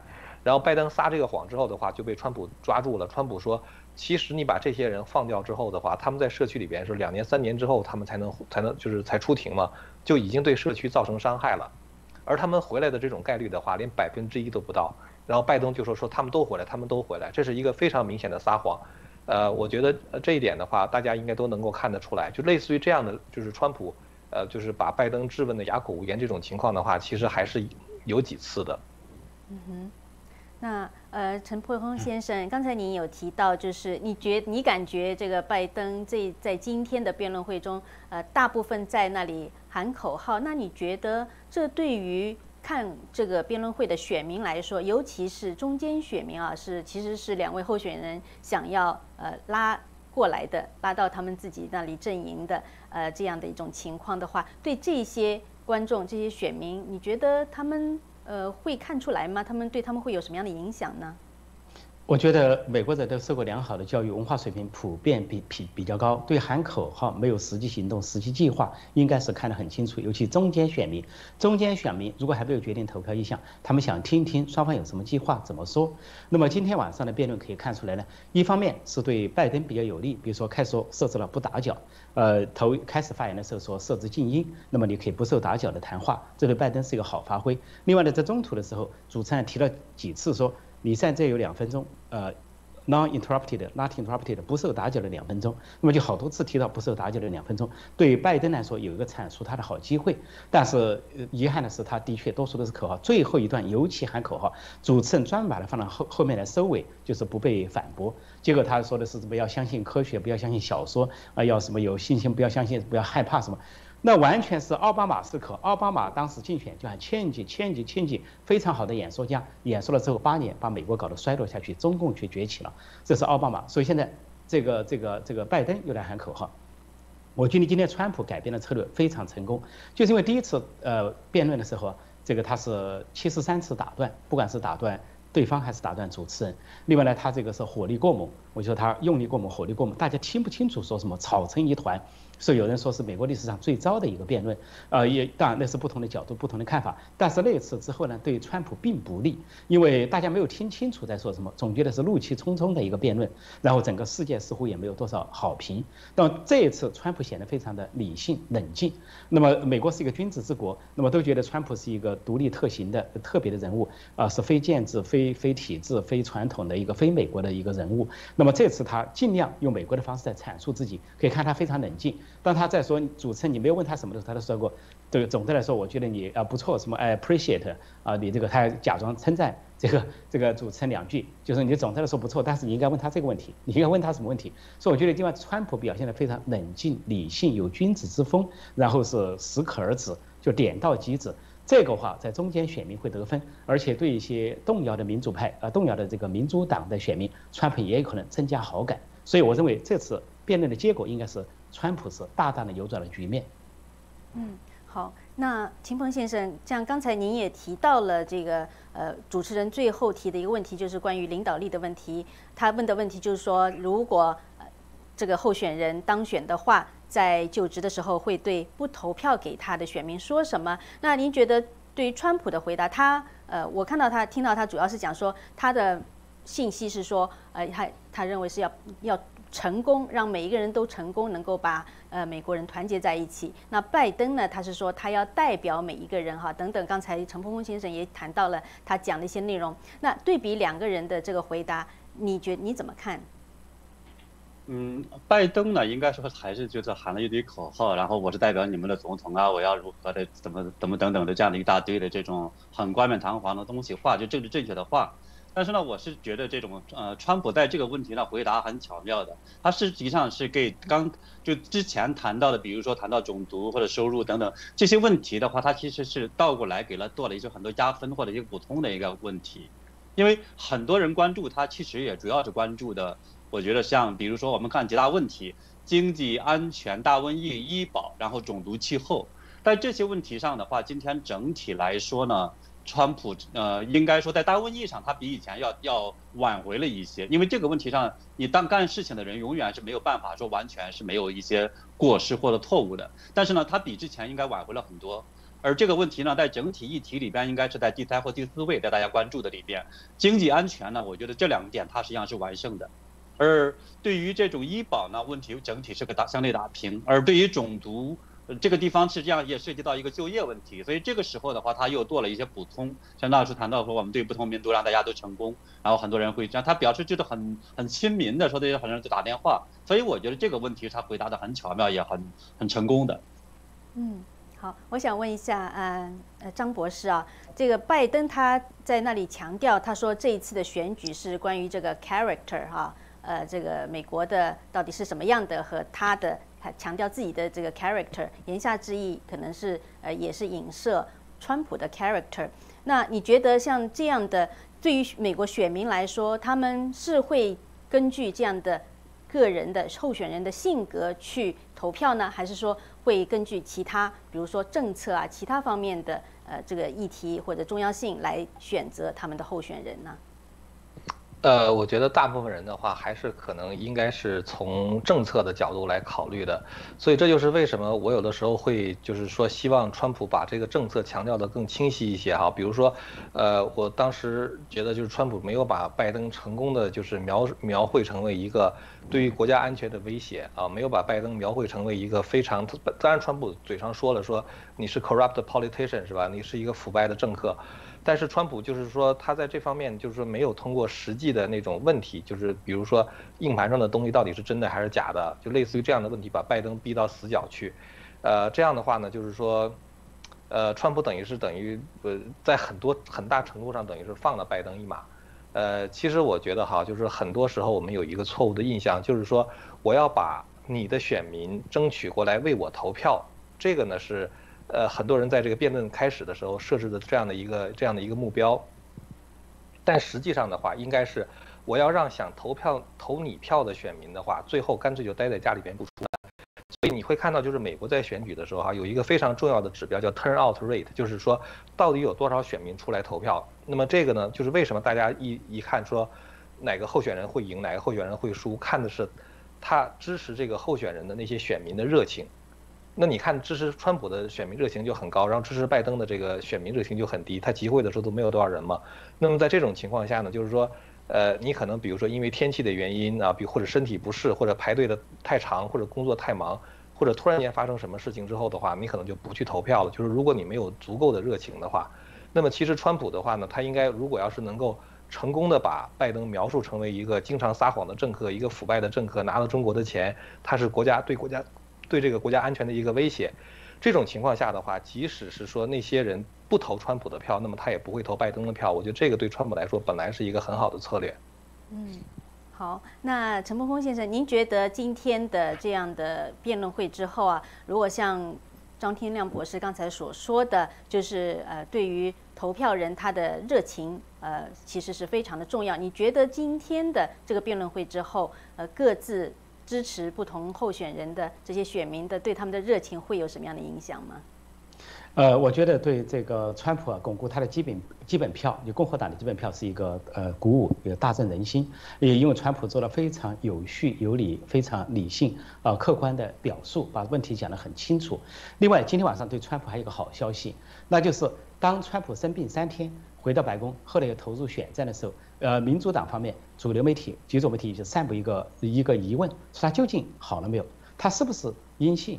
他究竟有没有传染性？但是今天晚上主持人一开始就说说今天晚上是一个安全的辩论，但他没有说完，他应该说大家都经过测试，都是阴性的，也就包括两名呃辩辩论的人，主持人在场进场的人都经过临场检测，全是阴性。所以今晚上有个重大的利好消息，川普完全健康，完全正常，经过了三天就奇迹般的恢复，而这完全是事实，这不是说单方面他的医生所说，这就是个事实。不仅他。身体健康，而且头脑机敏，非常有领导能力。今天晚上他给选给选民展现的就是非常有领导力的一个国家，头脑很冷静的一个国家，而且反应快看，非常的机敏，说话是非常的啊这个呃中肯。那么拜登呢，今天晚上的表达，我认为他很多时候显得很虚伪，不仅是回避了家族的问题，而且把那个旧话题俄罗斯俄罗斯还在那里谈，就是回到过去对付。次要的敌人没有对付主要的敌人，而且这个拜登在整个说话过程中，可以说应该说，即便是民主党的选民，即便是中间选民，对他也应该说是不满意，因为他以为他有一些长项，比如讲大瘟疫，结果被川普所戳穿，说你连一个 H1N1 都处理不了，你还处理什么大瘟疫？当他以为在攻击。非移非移呃非法移民的时候，川普就说你那么多的那个记录是怎么样的记录？你制造了笼子等等，所以说他每提出的东西几乎都被川普打了回去，所以他最后就流于喊口号，动不动是 none of the truth，没有什么是真的，又是我没有拿一分钱，那那 not even 什么喊你最后就是靠喊口号结束。所以我认为美国社会、美国人民受过良好的教育，有很高的文化，完全可以鉴定这两人。谁有更多的实际内容，谁流于空洞的口号。我认为川普今天晚上是大大的得分。嗯，对，讲到这里，我觉觉得可能嗯各位嘉宾和观众朋友可能也都有注意到，就是两个候选人他们之间并没有像上一次的副总统候选人辩论的时候，呃的时候加上了那个玻璃去隔离他们，对吧？但是当然主持人啊啊都没有提这样的一个提，没有提到这一点啊，但是有注意到，嗯。那嗯，青鹏先生，我想呃，请问一下，你觉得啊，呃，在这样的一个呃，你你对于这个嗯，这个辩论会让起到的对于这个选情的作用，因为现在离后呃离选举日只有十二天了，你觉得对这个选情会起到什么样的作用吗？呃，这个时候的这种呃，就说辩论辩论呢，它实际上起到几个作用，一个呢就是目前的。我们看到的像路透社呀等等，他们那些民调的说，大概还有百分之八的人就是没有决定，所以这个辩论呢，对于这样的一个人群，他会说帮助他们说最后到底说决定选谁的一个问题。当然，他也可能会参考到，比如说是我们看到国家安全的或者拜登的这些信息，他们在做一些分析。我觉得这是事实上这是一个呃方面。那么整体来看，我觉得整这个川普应该是赢了的。那么。呃，第二个呢，它实际上就是起到一个推票的一个作用。那么我们知道呢，现有的这些支持的者来讲，如果说大家比分差不多的话，那么谁的这种人出来投票的人数多、比例大，那么他的成功的概率就要高。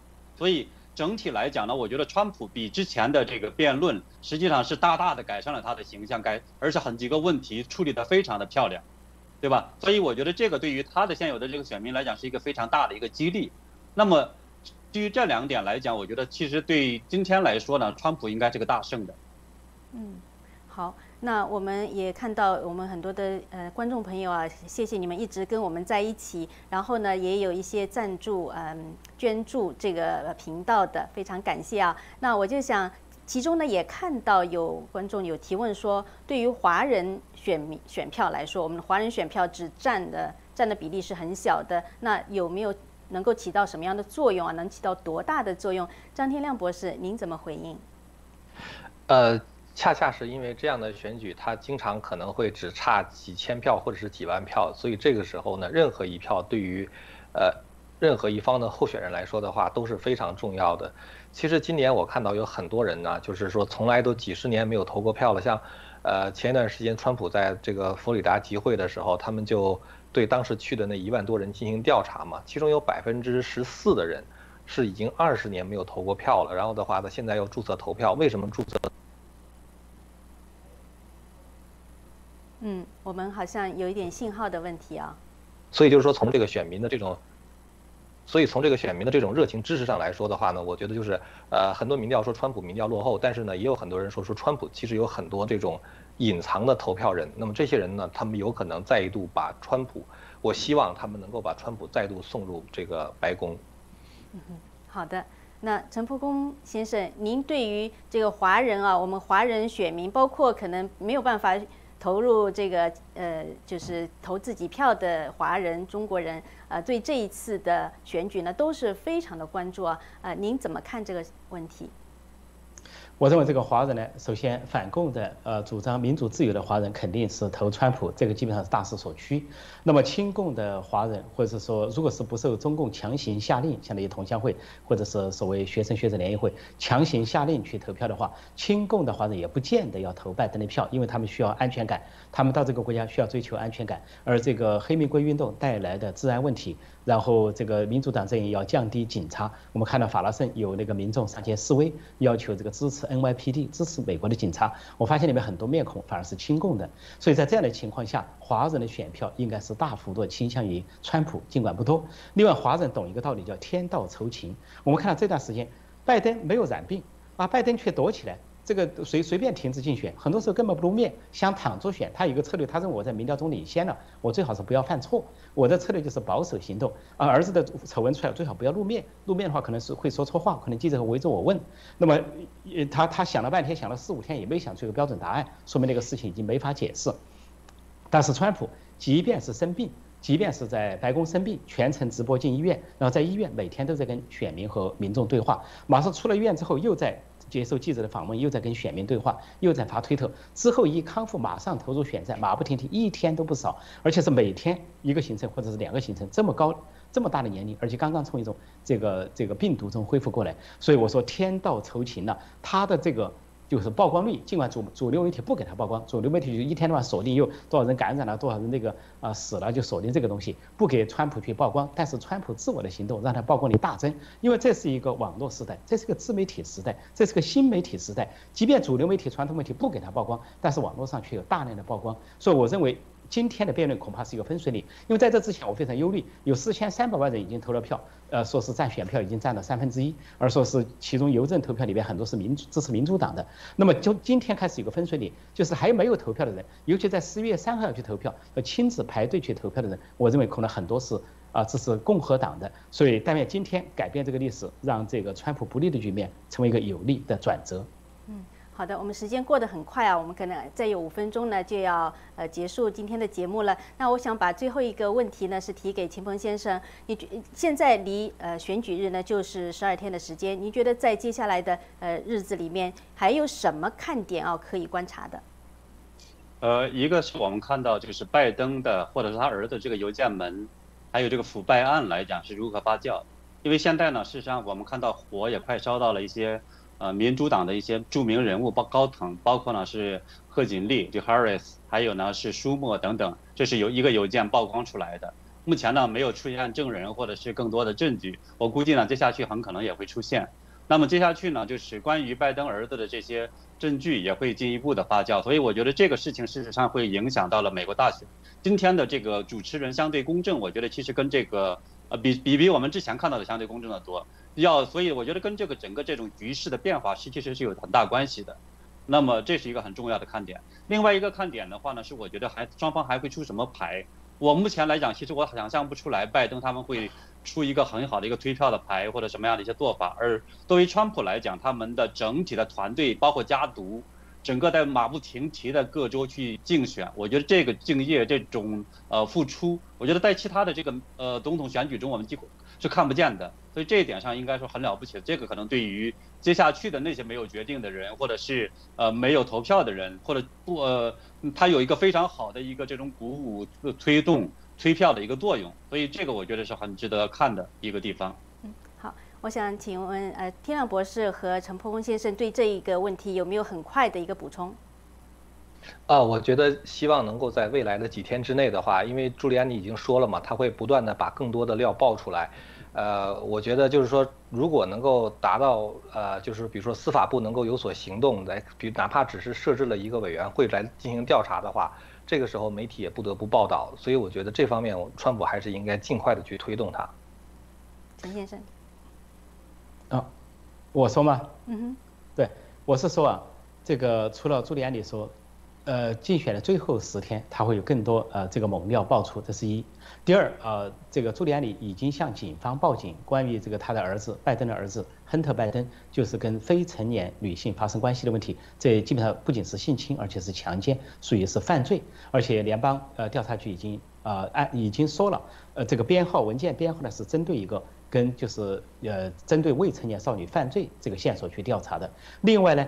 当今天晚上拜登还在说俄罗斯俄罗斯的阴谋的时候，情报总监已经回答了，这完全跟俄罗斯的阴谋毫无关系。这个结论情报部门是可以做出回答的。情报总监统帅十七个情报部门，包括中央情报局，说他做点回答就是非常权威的。